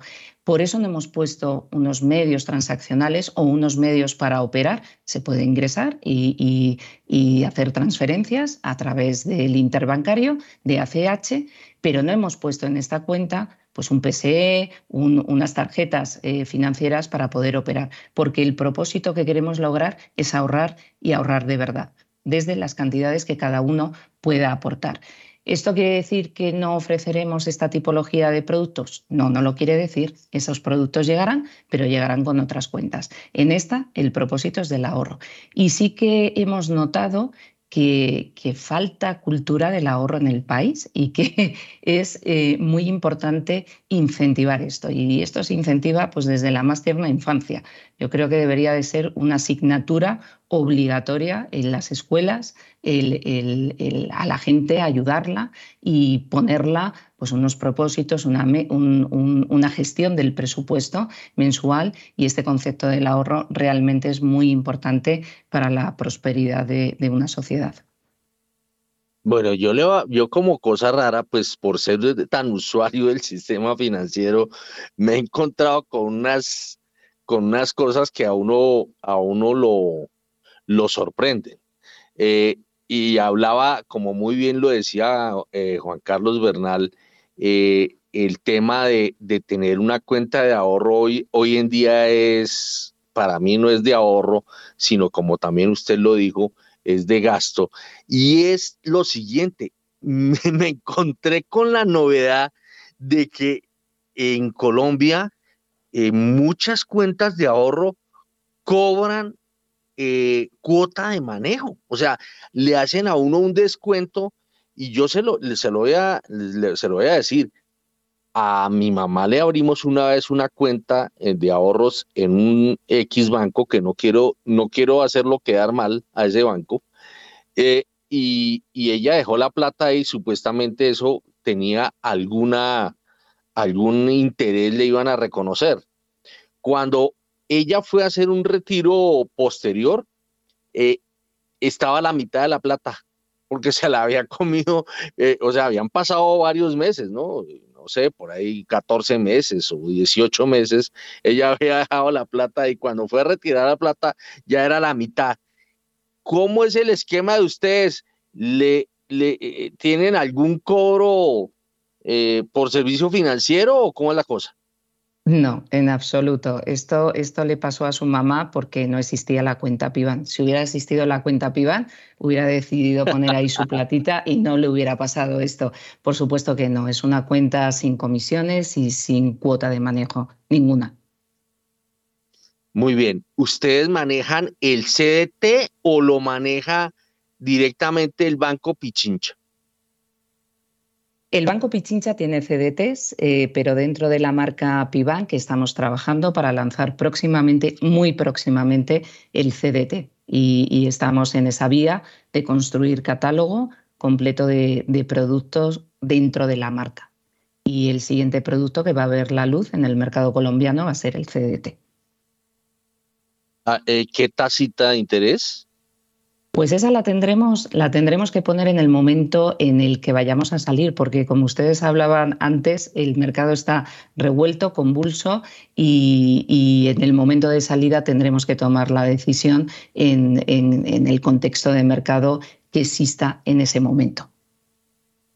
Bueno, déjeme preguntarle a Germán Rodríguez, precisamente estamos tocando un tema que es el CDT y los CDTs, las tasas de interés se pegaron una trepada desde el año pasado y, primera página ha venido contando cuentos en torno a eso debido a una normatividad eh, eh, que expidió la superintendencia financiera que inclusive creo que ahorita el 31 de marzo se cumple un creo que un último plazo. Bueno, eh, ¿cómo está el negocio, el mercado de los CDTs, Germán? Pues como, como Héctor bien lo ha dicho, muy competido, con un incremento de, tasas eh, muy fuerte, sobre todo en el negocio de particulares. La, implantación pues, de esta regulación, que es la del CEFEN, eh, para el sistema financiero, ha implicado eh, un beneficio, yo creo, para todos los clientes particulares, y es que esas tasas altísimas que se pagaban por parte de los bancos, sobre todo a tipos de clientes institucionales como los fondos de pensiones, como las aseguradoras, eh, eh, y que no llegaban nunca a los, a los particulares, pues esto ha hecho que lleguen allí. Entonces, pues eso tiene un impacto sobre todo el sistema financiero, pero creo que en general eh, y en línea también con lo, con lo que comentaba Begoña, es un incentivo también para que los particulares se hagan cada vez más dueños de su ahorro. Eh, teniendo un incentivo de tasas súper atractivas que hay hoy y, y, creo que eso en general, en general es muy bueno para el país. Bueno, ¿cómo le fue al Banco Pichincha en 2022? Bueno, en Banco Pichincha, eh, 2022 fue un año de profunda reestructuración y yo diría más que reestructuración, reinvención de la operación. Estamos en un proceso eh, muy fuerte de transformación tecnológica, de transformación de producto, de reenfoque de los nichos de cliente, em, donde pues aquí pues como primer eh, avance pues muy tangible pues está lo que comenta Begoña eh, con mayor detalle, con mayor detalle que es Pibank, pero pues eso ha tenido un impacto por las inversiones y por todo lo que se ha hecho durante el año 2022 en la cuenta de resultados. Entonces, eh, nosotros el año pasado eh, obtuvimos pérdidas por 160 mil millones de pesos, pero como marco, en el marco de este proceso, ¿no? yo creo que lo que hemos venido haciendo durante sobre todo el segundo semestre de 2022 es preparar al banco para, para un crecimiento, para tener una oferta muy diferente a sus clientes eh, y poder ser lo que queremos ser, un banco de referencia en los nichos donde operamos. Bueno, esto eh, obviamente, como usted muy bien lo está diciendo, esto se debe pues a las inversiones que vienen haciendo, digamos, al revolcón que tiene teniendo, eh, eh, que viene teniendo el banco. ¿Cuál es la meta para el 2023? 2023 tenemos unas metas súper ambiciosas en todos los, en todos los frentes.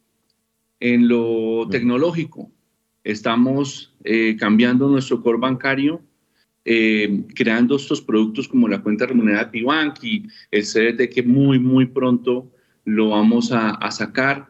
Se crean sobre este core bancario de, de última generación, en la nube, bueno, con toda la última tecnología.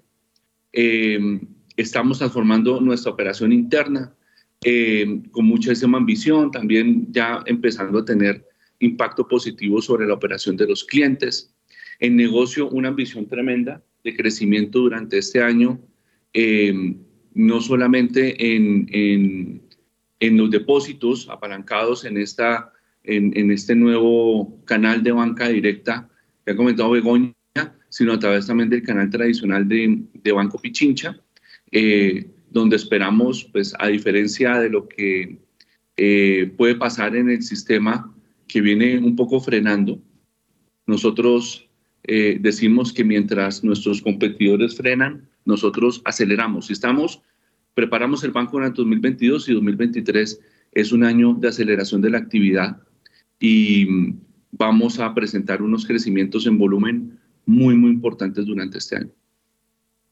Usted sabe que a uno, o, por lo menos a mí me pasa eso, a uno le gusta pues saber de la digamos, de, de la salud de los, de los establecimientos financieros. Eh, una forma de medirlos es por el nivel de solvencia y otra es también porque muchas veces inclusive hasta el regulador lleva a las instituciones para estar uno siempre tranquilo a eh, capitalizarse y a tener un patrimonio fuerte. Eh, la solvencia del banco hoy en día, ¿cuál es? Y, si tienen pensado en este año hacer algunas capitalizaciones o eh, mm, algunas emisiones para, digamos, financiar buena parte de esos proyectos? No, eso es una muy buena pregunta, Héctor, porque una cosa que me gusta destacar es que hay un compromiso muy fuerte del accionista del banco con el plan de transformación que estamos desarrollando aquí en Banco Pichincha, Colombia. Durante el año pasado, eh, la Asamblea de Accionistas aprobó una ampliación de capital de hasta 350 mil millones de pesos, de los cuales ya hemos recibido como aportes de capital efectivos 130 mil millones.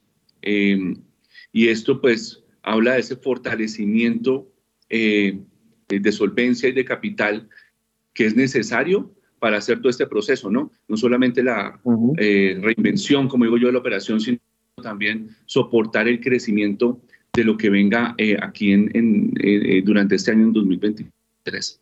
Entonces, no, un, un fortalecimiento de capital.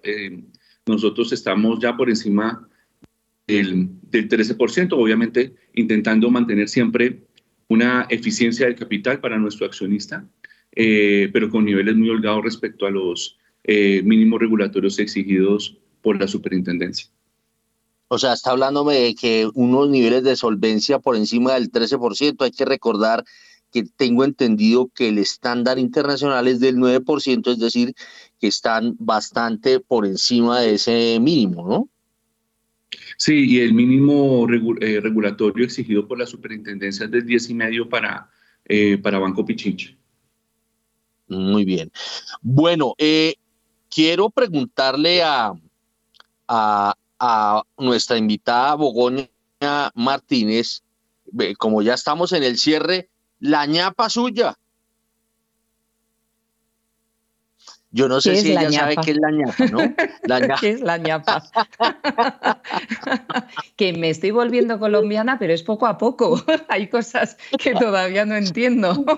bueno, la ñapa es como el, el, agregadito cuando uno iba a comprar eh, eh, algo, por ejemplo, uno, en la panadería, eh, uno iba donde el, el, panadero y el panadero, uno decía, compraba 10 panes, entonces uno le decía, deme la ñapa o el vendaje también se conoce como, y entonces le daban un pan adicional de regalo. Entonces, estoy pidiéndole a usted en materia de, de, el comentario suyo sobre estos nuevos productos, ¿cuál es su ñapa? Bien, pues, pues cada vez voy aprendiendo algo nuevo. no, fantástico. Pues, pues la, ñapa, la ñapa va a ser la siguiente. Hablaba antes del CDT y el CDT hablaba de proximidad en el lanzamiento. Esperamos tenerlo en el mercado antes de que acabe el mes de marzo. Muy bien. Germán, su ñapa.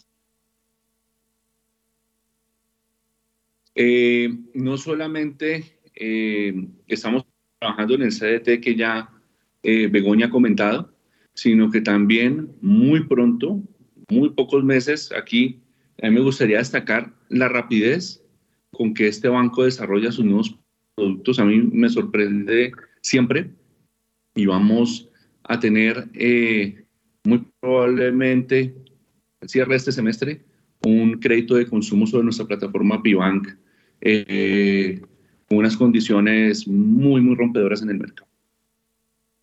Una pregunta final. ¿Número de oficinas va a crecer o, se defienden con las que tienen? Yo en, este momento em, estamos revisando, nosotros revisamos permanentemente nuestro footprint. Eh, nosotros acabamos de ejecutar una revisión del tamaño de nuestra red. Eh, nuestra red hoy es óptima en, en, términos de presencia. Estamos contentos con la presencia en 16 ciudades que, en las que estamos. Eh, el modelo de Pibank arranca eh, y pues como siempre será un tema a revisar. yo creo que en el corto plazo estamos contentos con el footprint que tenemos, pero como digo, esto es dinámico y la ventaja de un banco como nosotros es que podemos tomar decisiones muy rápido y actuamos rápido. Entonces, eh, bajo, bajo, este, bajo esta premisa, pues siempre revisaremos este tema. Son las 7 de la mañana y 42 minutos y le damos gracias a Begoña Martínez y a Germán Rodríguez. Eh, eh, Begoña es la vicepresidente de Banca Directa y de, de P-Bank, y Germán Rodríguez Perdomo es el presidente ejecutivo del Banco Pichincha. Mucha suerte con todos estos proyectos que ustedes están desarrollando. Muchísimas gracias. Muchísimas gracias. Un muy buen día para todos. Bueno, gracias eh, Germán. Bueno, son las 7 de la mañana y 43 minutos, pues nuestra agenda se ha corrido a raíz de estos dos invitados especiales que tuvimos. Entonces vámonos con los tres pegaditos, eh, Juan Sebastián. ¿Cómo andan las tasas de interés? En primera página radio. La tasa interbancaria para hoy es de 12,59%, bajo 15 puntos básicos frente a la tasa vigente del miércoles. Los tres convencimientos en julio de 2024 bajaron 4 puntos básicos a 11,06%. Entre tanto, los tres convencimientos en noviembre de 2025 bajaron 6 puntos básicos a 12,27%. Los tres convencimientos en junio de 2032 bajaron 10 puntos básicos a 13,06%. Los tres convencimientos en octubre de 2034 bajaron 5 puntos básicos a 13,20% y los tres convencimientos en octubre de 2050 bajaron 6 puntos básicos a 13,24%. La VR para hoy es de 332,8333 unidades y la DTF esta semana es de 14,30%. En primera página radio, el informe de las monedas. La tasa representativa del mercado por hoy jueves 2 de marzo es de 4.848 pesos con 78 centavos, un aumento de 0,72%, 34 pesos con 67 centavos en comparación a la cotización del miércoles. El dólar en el spot tuvo una reducción de 0,59%, 28 pesos con 73 centavos hasta los 4.828 pesos con 12 centavos. Entre tanto, el next day tuvo una reducción de 0,10% frente al cierre en el spot quedando en 4.823 pesos con 50 centavos. Con este comportamiento, la devaluación año corrido llegó a 0,80%, está subiendo 0,72 puntos porcentuales y la devaluación en los últimos 12 meses llegó a 24,28%, subiendo 1,17 puntos porcentuales. Los precios de los commodities en primera página radio. El petróleo de referencia Brent llega a 84 dólares con 62 centavos el barril, sube 0,37%, mientras que el WTI sube 0,39%. Hasta ahora se cotiza en 77 dólares con 99 centavos el barril. La onza de oro desciende 0,36%, se cotiza en 1.838 dólares la onza, mientras que la plata en este momento pierde 1,09% y se cotiza en 20 dólares. Por su parte, la libra de azúcar en este momento desciende 0,5%. 63% se cotiza en los 20 centavos de dólar, mientras que el café tiene una leve recuperación del 0,08% y ya llega a un dólar con 83 centavos en la libra. Bueno, son las 7 de la mañana y 46 minutos. Bueno, eh, el dólar en el premarket eh, está sin niveles, fix comprador y la estimación que hace primera página es que el dólar va a navegar entre los 4.820 pesos y los 4.880 pesos. Eh, hay que decir que como ya nos lo acaban de contar, eh, el precio eh, del dólar en el spot fue 4.828 pesos, a eso cerró ayer, 4.828 con 12 centavos. Eh, a ver, eh, Gustavo Acero Ramírez del Banco de Bogotá, ¿cómo está viendo el comportamiento de el dólar que cayó, cayó 28 pesitos, y las tasas de los test, que observo que algunas retrocedieron en los 2024, no creo que todas retrocedieron. Eh, es decir, que ayer fue como un buen día para el mercado financiero colombiano. Sí, Héctor, ayer fue, en el balance fue un día favorable, corrección después de la presión, la fuerte presión que tuvimos el, el martes.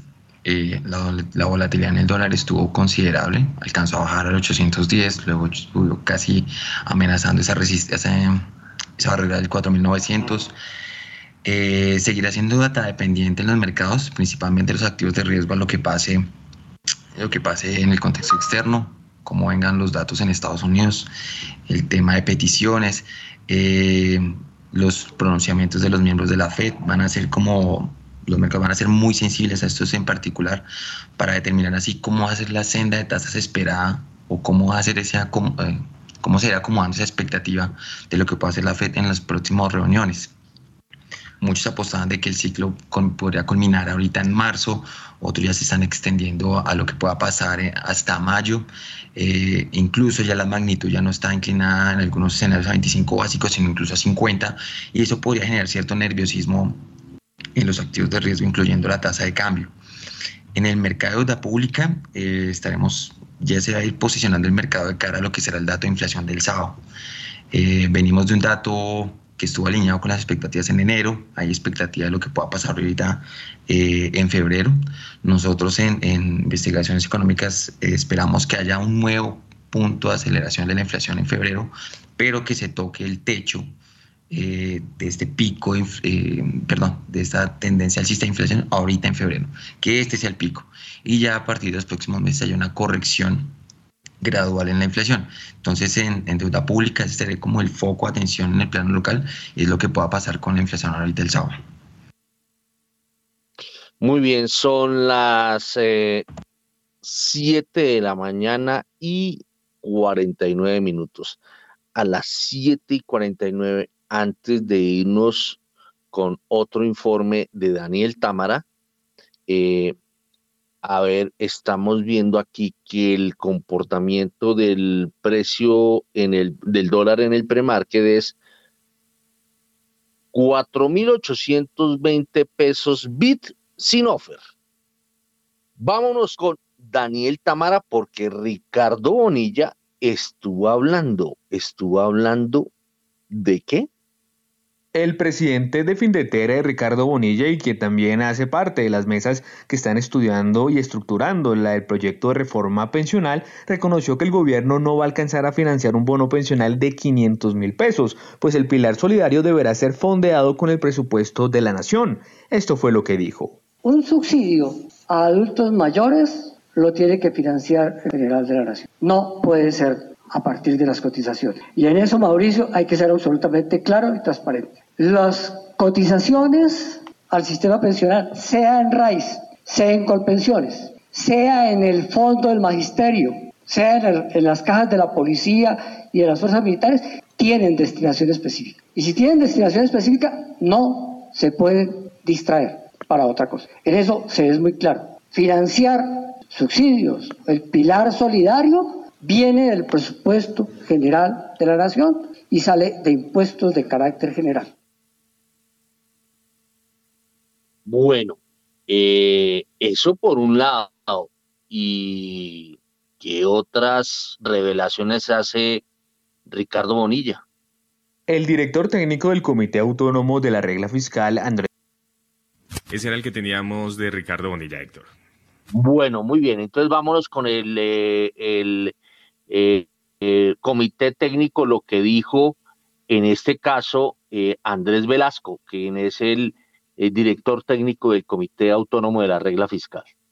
El director técnico del Comité Autónomo de la Regla Fiscal, Andrés Velasco, aseguró que el pilar solidario de la reforma pensional tiene que ser financiado con un ingreso estructural y también aseguró que los traslados de fondos privados a Colpensiones deben ahorrarse. Esto fue lo que explicó. El solo hecho de que el presupuesto de la Nación tenga que revisar el tema de, pilar solidario, de lo que se va, digamos, en, transferencias sociales, eh, no nos deja tranquilos. Tenemos que también verificar, ¿cierto?, ¿Qué, qué, va a pasar con las con, con las acciones que pasan de las AFPs a, a, Colpensiones? Y ahí el ideal, por supuesto, es que esa, ese dinero se ahorre. Nosotros percibimos que esa es la, la, la, la, visión que tienen desde el gobierno, desde el Ministerio de Hacienda y Crédito Público para esos, para esos recursos. Eh, obviamente eh, es muy importante que esas decisiones se tomen pronto, se anuncien pronto y que pues, vamos a tener nosotros tranquilidad sobre esos dos temas que son ¿Qué dijo Luis, Fernando Mejía, el director de FEDesarrollo, sobre el tema pensional? FEDesarrollo propuso cuatro pilares para la reforma pensional. Se haría bono de 213 mil pesos a adultos mayores no jubilados y Colpensiones pasaría al sistema de cuentas nacionales. Esto fue lo que dijo el director ejecutivo de FEDesarrollo, Luis Fernando Mejía. Esta realmente del pilar cero es un pilar universal, no contributivo, un pilar plenamente subsidiado, que infortunadamente por problemas fiscales, y ya lo vamos a ver ahora, pues realmente no se puede hacer de 500 mil pesos, que es un poco la propuesta del gobierno. Nuestra propuesta es que este sea un pilar de una línea de pobreza extrema, que hoy en Colombia es de 213 mil pesos mensuales. Esto tiene el beneficio de, por construcción, al entregarle una línea de pobreza extrema a los adultos mayores, sacar de la pobreza extrema individualmente a los adultos mayores. Ese es, digamos, un poco el énfasis de por qué un balance entre cuál es la necesidad desde el punto de vista de política social y la capacidad desde el punto de vista de política fiscal. Línea de pobreza extrema universal a todos los adultos mayores de 65 años, obviamente que no reciban una pensión en el sistema actual y con un régimen de transición de 10 años. Bueno, 7 y 54. Daniel Castellanos, usted que conoce de estos de estas minucias, ¿qué concluye después de oír a Bonilla, a, a, a Velasco y a Mejía? Pues eh, Héctor, concluyo que, que el gobierno está tratando, o por lo menos Ricardo Bonilla, me parece que los comentarios que hizo están tratando de tranquilizar sobre el contenido de la reforma, de decir un poco que los ahorros de la gente no se van a tocar, pero los comentarios, sobre todo Andrés Velasco, siguen siendo una advertencia que, ese, ese mensaje de tranquilidad no ha sido completo y que se requieren otros mensajes de tranquilidad para, para, para, pues, para que la ciudadanía tome con más calma este tema. Me parece que lo que mencionaron del, del director de Desarrollo eh, pues muestra las dificultades del, del, tema, porque lo que están diciendo, en Colombia, ¿qué es lo que sucede? Que, que la gente no se pensiona, el, el 75% de la gente que está en edad de pensionar no se pensiona. Y hay mucha gente que no cotiza y que le llega a la tercera edad en una situación de, de, pues de extrema pobreza. Y lo que el director de desarrollo está diciendo es que para esa gente que no tiene posibilidades de pensionarse, eh, habría que tener un pilar absolutamente solidario que sería simplemente para sacarlos de la pobreza extrema. Lo ideal sería que cualquier persona que llegue a la edad de pensionarse en Colombia reciba por lo menos un salario mínimo. Y eso está muy lejos de ser la cifra de de, la línea de pobreza extrema. Entonces, eh, los problemas fiscales que, implica una, una, una, reforma pensional siguen siendo siguen siendo enormemente grandes. Entonces yo de estas, de estas discusiones lo que saco en síntesis es que la discusión todavía está, mm, todavía tiene mucho terreno por recorrer, todavía tiene muchos puntos que se tienen que debatir y, y que va a ser como la reforma en la salud. Eso va, van a aparecer una cantidad de propuestas y, y, la discusión política para resolverlas y para sentarse en una no va a ser una cosa sencilla. Yo no veo que de esta sopa que se está produciendo eh, vaya a haber un acuerdo fácil porque además lo que sucede es que cada economista tiene su fórmula de cómo diseñar el sistema pensional. Oiga, pero a mí se me hace que Ricardo Bonilla, la lectura que tengo de él es que eh, pese a que ha estado siempre al lado de Petro, porque él fue su secretario de Hacienda cuando Petro fue alcalde de Bogotá, de todas formas es un tipo que uno nota que sabe de números.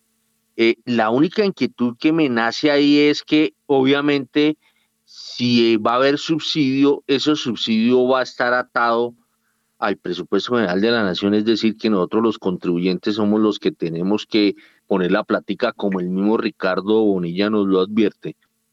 Eh, ¿Eso qué, qué tanto puede desbalancear las cuentas fiscales?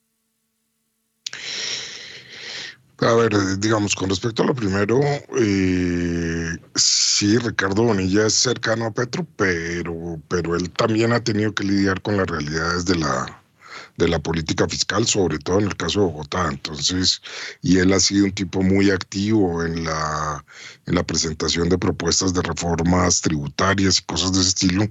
Así que es un tipo que le ha tocado maciar las cifras fiscales de cerca. Entonces claramente las conoce.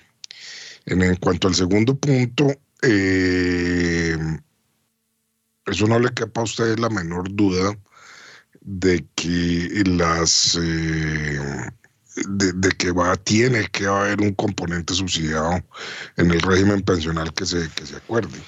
El problema, el problema de, las, de los subsidios en el régimen pensional que tenemos en la actualidad no es que no existan, los subsidios existen en el régimen pensional actual, que son financiados con cargo al presupuesto general de la nación. El problema es que aquí hemos diseñado los subsidios para financiar las pensiones de los más ricos, no las pensiones de los más pobres. Y eso es lo que el régimen pensional tiene que cambiar. La reforma tiene que cambiar eso. Tiene que hacer que los subsidios vayan a aquellas personas que no pudieron ahorrar a lo largo de su vida, que, que no pudieron completar las semanas, eh, eh, porque es ahí es donde es razonable que lleguen los subsidios. Lo que no tiene sentido es que las grandes pensiones de 15, 20 millones de pesos sean subsidiadas pues, por, el presupuesto nacional. Eso es lo que es imperdonable y contribuye a la, a la excesiva desigualdad que hay en Colombia. Así es. Bueno, entonces eh, el juego de las pensiones hasta ahora empieza pero yo diría que a diferencia de la reforma a la salud, hay como un requete sobre diagnóstico. Y, me parece a mí que la, la, la, diversidad de opiniones ahí es de matices, pero los principios generales están relativamente acordados. Uno no siente que, que, eh, que, aquí la propuesta sea como en el régimen de salud, que es que es, digamos, extrema, en el sentido de que le están diciendo uno vamos a desmontar el sistema de salud que tenemos en la actualidad para montar otro. En el régimen de pensiones está claro que, que hay muchas cosas por cambiar, pero hay un cierto consenso en la idea de los pilares, de que tiene que haber un pilar público y tiene que haber un pilar privado. Ya si son dos pilares o tres o cuatro, eso es otra discusión. Pero a mí sí me parece que, que las posiciones están mucho más abiertas y polarizadas en el tema de salud que en el tema de pensiones. Estoy de acuerdo con usted en eso. Muy bien, son las ocho en punto.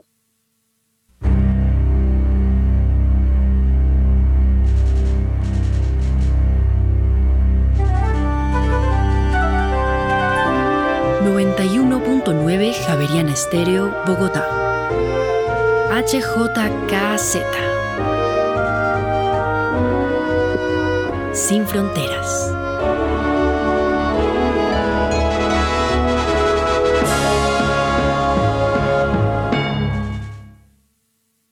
Bueno, no fue sino que yo dijera son las 8 en punto y cambió el reloj a 8.01. Son en este momento las 8 y un minuto. Bueno, a las 8 y un minuto yo quiero, em, yo quiero conocer el informe de Daniel Tamara sobre lo que dijo Moody's, la calificadora, eh, frente al sistema bancario colombiano. Moody's mantuvo una perspectiva estable para el sistema bancario colombiano. Durante los próximos 12 eh, a 18 meses, según eh, Moody's, se espera que los sólidos fundamentos generales y el fuerte desempeño de los bancos de Brasil, Chile, Colombia, México y Perú compensen la desaceleración de la actividad económica. En particular, para el sistema bancario colombiano, la calificadora de riesgo prevé condiciones operativas más difíciles ya que el crecimiento económico se desacelera rápidamente. El PIB real caerá cerca de 1,5%, o más bien el alza del PIB real caerá a 1,5% en 2023 desde el 7,5% de 2022 y la inflación se mantiene elevada. Según Moody's, esta situación ejercerá presión en el riesgo de activos, mientras que la generación sostenida de ingresos y el capital respaldarán indicadores crediticios estables en 2023. Muy bien, son las 8 de la mañana y dos minutos a las 8 y 2. Venga a ver si, si ya abrió el dólar. Veo que el dólar aún no abre. 8 de la mañana y 3 minutos. A ver, el índice de gestión de compras, eh, es decir, el PMI de la vivienda aumentó de 4, eh, perdón, de 48,5 puntos en enero de 2020 23 a 49,8 puntos. ¿Cómo es la cosa, Daniel Tamara? El índice de gestión de compras PMI da vivienda aumentó de 48,5 puntos en enero de 2023 a 49,8 puntos en febrero del mismo año. De acuerdo con Da Vivienda, febrero trajo consigo la segunda caída consecutiva de la producción. No obstante, la tasa de reducción fue marginal y más débil que la del mes anterior. Varias empresas notificaron un descenso en la producción debido al difícil entorno económico y a unos niveles de inventarios suficientes para los requisitos de demanda actuales. Al mismo tiempo, algunas compañías aumentaron la producción al registrar un incremento de las ventas de determinados artículos. La disminución de los nuevos pedidos entrantes sumada a, los esfuerzos de reducción del tamaño de las empresas y a los problemas de flujo de efectivo desencadenaron otra ronda de recortes de fuerza laboral en el sector industrial. Así el empleo cayó por segundo mes consecutivo a un ritmo moderado y en gran medida similar al de enero. Muy bien, son las 8 de la mañana y 4 minutos. Abrió el dólar. A esta hora, abren los mercados en Colombia. A las 8 de la mañana y 4 minutos y mucha atención porque el dólar abrió este jueves en 4.845 pesos, sube 16 pesos con 88 centavos frente a su cierre de ayer que fue 4.828 pesos con 12 centavos. Reiteramos entonces dato de apertura 4.845 pesos, sube 16 pesos con 88 centavos frente a su cierre de ayer. Bueno, 8 de la mañana y 5 minutos. Óigame, Daniel Castellanos, ¿Cuál es su lectura? ¿Cuál es su sensación del comportamiento del dólar en Colombia? Pues Héctor, yo creo que estamos en una etapa de, de alta volatilidad, alta incertidumbre. Estamos muy pendientes de cómo de cómo se están definiendo las, las políticas monetarias en Estados Unidos y en Colombia. Estamos muy pendientes de, de, qué está pasando con la evolución de las inflaciones, si va a caer, si no va a caer. Eh, pero mi sensación es, eh, en términos generales, que, que el proceso desinflacionario que se estaba esperando para este año, tanto en Colombia como en Estados Unidos, o, en el resto del mundo se va a demorar, eso va a implicar un periodo de tasas altas probablemente más largo que el que se estaba viendo en principio y eso va a generar una mayor volatilidad en el dólar cada vez que, que haya señales de que, de que de que la inflación en Estados Unidos no está bajando lo suficientemente rápido, que la Fed va a tener que dejar las tasas altas durante un mayor tiempo, va a presionar el dólar al alza, entonces estaremos viendo eso de que de que el dólar sube cuando se, recibe esa información, luego entran los flujos de capital, el dólar baja. Así que yo veo, veo, esta es una, esta es una temporada de ajuste económico y en ese, en ese periodo de ajuste encontrar el precio equilibrio del dólar va a ser difícil. Entonces yo veo una, una, una gran volatilidad en este, en este comienzo de año con respecto al dólar. Bueno, y así se está manifestando ahorita, eh, porque llegó a bajar a 4.832, eh, que se volvió mínimo, luego rebotó, estaba en 4.000, estaba en 4.845 y ya anda por el lado de los 4.850 pesos. A ver, Juan Sebastián, hágame un favor, ponga las ollas, el arroz, sobre todo el arroz en bajo, y vamos a votar corriente con Daniel Castellanos. Aquí que nadie nos vaya a escuchar. ¿Cuál es su, su percepción de la salida? O sea, deme una interpretación más apuntando a lo técnico, pero leyendo lo político de la salida de Alejandro Gaviria como ministro de Educación. Eh, Eh, bueno, pues es decir... Eh, nadie lo va a eh, escuchar, nadie lo va a escuchar. Sí. digamos, yo creo que, que Alejandro entró a ese gabinete con un pie afuera porque digamos la confrontación entre la política en materia de salud del actual gobierno y lo que él había hecho como ministro de salud en el gobierno anterior, en los gobiernos, pues, el gobierno no anterior, sino en el de Santos. el contraste era muy grande. Y, y para lograr mantener una discusión constructiva al interior del gabinete se necesitaba mucho tacto. Eh, eh, y yo creo que ese tacto no se logró mantener y era difícil mantenerlo en todo caso y era difícil eh, que apenas empezaran a aflorar eh, posiciones contrarias a lo que la ministra de Salud estaba haciendo, pues se generara un debate muy grande dentro del gabinete. Entonces, eh, a mí me parece que Alejandro Garia se demoró en, confrontar las propuestas de, la ministra.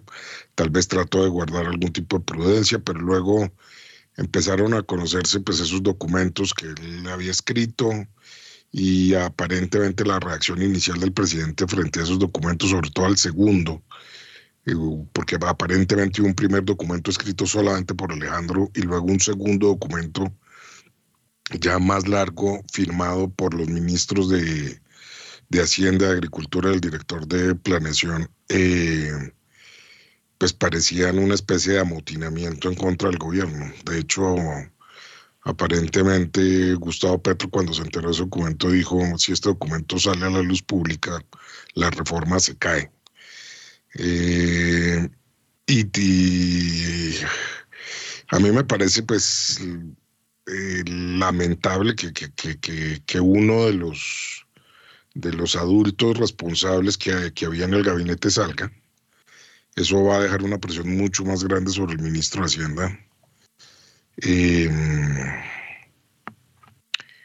Eh, pero pues, la verdad es que a mi modo de ver el tema de la reforma de la salud merece un debate enormemente grande. Me parece que lo más sensato sería admitir desde el gobierno que lo mejor es tratar de hacer la reforma más eh, de mayor alcance posible que sea tolerable para el país.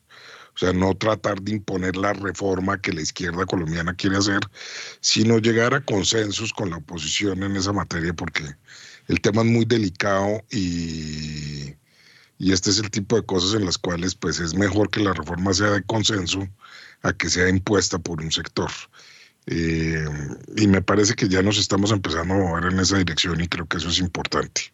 Pero eso le costó la vida al, al ministro de Educación, y le puede costar la vida todavía a la ministra de Salud y a otros ministros. Eso todavía está por verse. Sí, yo, eh, yo creo, yo creo que mm, así como de pronto, porque creo que a, Alejandro Gaviria lo que más lo mata es la entrevista que dio al tiempo. Yo creo que esa entrevista fue jaque mate porque pues a nadie le gusta no estamos hablando de, un gobierno de izquierda, a cualquier gobierno no le gusta que se ventilen las cosas eh, públicamente, sino que, se, que los trapitos eh, se laven en casa. Eh, em, y yo creo que la ministra de Salud no tiene buen manejo. La ministra de Salud creo que tiene una, inclusive, no voy a decir quién me lo dijo, pero me contaban que llegaba al Consejo de Ministros y que no saludaba a nadie. Y, que esa actitud también de, buenos modales o de falta de buenos modales también la ha tenido en, en, en el Congreso de la República.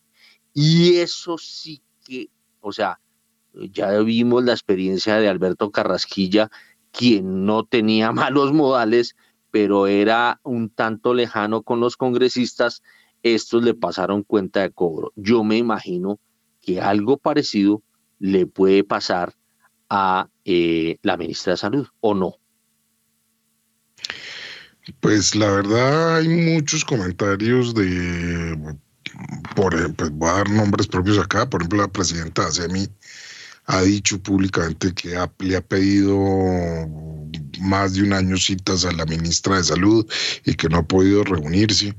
Eso lo que demuestra es un poquito que la ministra no, no está dispuesta a discutir con aquellos que tienen posiciones contrarias. Y pues, hombre, eso está muy bien cuando, no sé, uno está en un bar con amigos y viene el, el, hincha de Nacional a discutir con el de Millonarios, pues uno tiene el derecho de irse si no quiere meterse en esa discusión. Pero cuando uno es el ministro de Salud y quiere hacer una reforma de fondo, a uno le toca oír a todas las a todos los sectores y tiene que ir al Congreso y oír todas las opiniones y buscar un acercamiento de opiniones para sacar una reforma. Y es preocupante que la ministra aparentemente no haya entendido eso. y me da la impresión de que de, que el que dé la señal de, de que hay cosas que se pueden discutir en la reforma, pues es el presidente, le toca al, al presidente eh, eh, abrir unos canales de diálogo para que la reforma sobreviva. Porque si las posiciones se mantienen en esa intolerancia, es muy probable que, que, que, que, el Congreso y la opinión se vuelquen totalmente en contra de la reforma. Entonces, esa es una evaluación que el presidente tiene que hacer. ¿Qué quiero hacer? ¿Hacer una reforma que deje contenta mi base de la izquierda? ¿O eh, pero que de pronto no puedo pasar en el Congreso, o hacer una reforma que pase en el Congreso que no sea exactamente lo que mi base de izquierda quiere hacer, pero que tenga, eh, logre comandar un cierto consenso político y pueda pasar por el Congreso. Y que en últimas deje contentos a todos los colombianos, porque aquí no el punto no es dejar contenta a la mitad de la población que votó por Petro, sino dejar contentos a todo el mundo con un sistema que, que pues que todos en Colombia valoramos. Entonces eso, eso es una porcelana que hay que tratar con cierta delicadeza. Así es. Son las 8 de la mañana y 15 minutos. A mí me encantó de lo que dijo Daniel Castellanos. Es uno, que el ministro Alejandro Gaviria entró con una pata afuera al gabinete. Y dos, tengo la misma apuesta o la misma sensación. La próxima persona a salir, así sea de la entraña del el presidente, es la ministra de Salud. Eh, bueno, se abren las apuestas. 8 y 15, rapidísimo, vámonos con Varela porque ya nos está regañando el director de la emisora de que nos estamos alargando. A ver, Varela, rapidísimo, ¿qué nos tiene de... Tiene un minuto, no puede pasarse, eh, sobre la reforma a la salud. Ahora se le, se le apagó el micrófono a Varela. Creo que se le cayó. No, nos fregamos, no tenemos datos de, de Varela. A ver, el precio del dólar, 4.871 pesos. Promedio 4.856. Se han transado 37 millones de dólares en 109 operaciones. Hay que recordar que el precio de apertura del dólar fue de 4.845 pesos y ya está en 4.871. A ver, eh, a ver, está eh, William Varela, a ver, chao porque me están regañando. Oiga, Héctor, rápido. A esta hora están entrando a la Casa de Nariño los integrantes del Partido Conservador. Van a definir eh, temas claves como la reforma a la salud. Allí van a estar todas las bancadas, eh, senadores y representantes. Mañana, mañana viernes se conocerá el documento del el Partido Liberal, del Partido Conservador y del Partido de la U. Los tres partidos unidos van a presentar eh, el texto modificatorio para la reforma a la salud. Ellos se reunieron ayer, van a reunirse hoy, mañana sale el texto. El lunes lo llevarán a la Casa Presidencial para que ellos puedan, con la ministra de Salud, conocer lo que quiere eh, o la contrarreforma de estos partidos de gobierno que quieren la reforma a la salud, pero con modificaciones. Ya tenemos en nuestra mano un listado de nueve audiencias públicas de la Comisión Séptima de la Cámara, pero nos dice el presidente Amés Esca que no está aprobado pero vemos que esta proposición, que debe ser aprobada la próxima semana, tiene 12 firmas. Eso quiere decir que con 12 firmas, porque son 21 en total, de, la, de 21 12, pues hay 50 más 1, eso quiere decir que estaría aprobada si los 12 que la firmaron se mantienen. Serían... Bueno, adiós Varela, adiós, adiós. 8 y 18. Sí, señor. Así llegamos al final de esta emisión. Ustedes muchas gracias por haber estado con nosotros. A Mauricio Zúñiga, Daniel Castellanos, Guillermo Valencia, Gustavo Acero, Germán Rodríguez y Begoya Martínez, nuestros invitados el día de hoy. Héctor Hernández en la dirección y en la presentación, quien les habla, Juan Sebastián Ortiz. No se vayan que ya llega mañana Sin Fronteras. Que tengan todos ustedes un feliz jueves.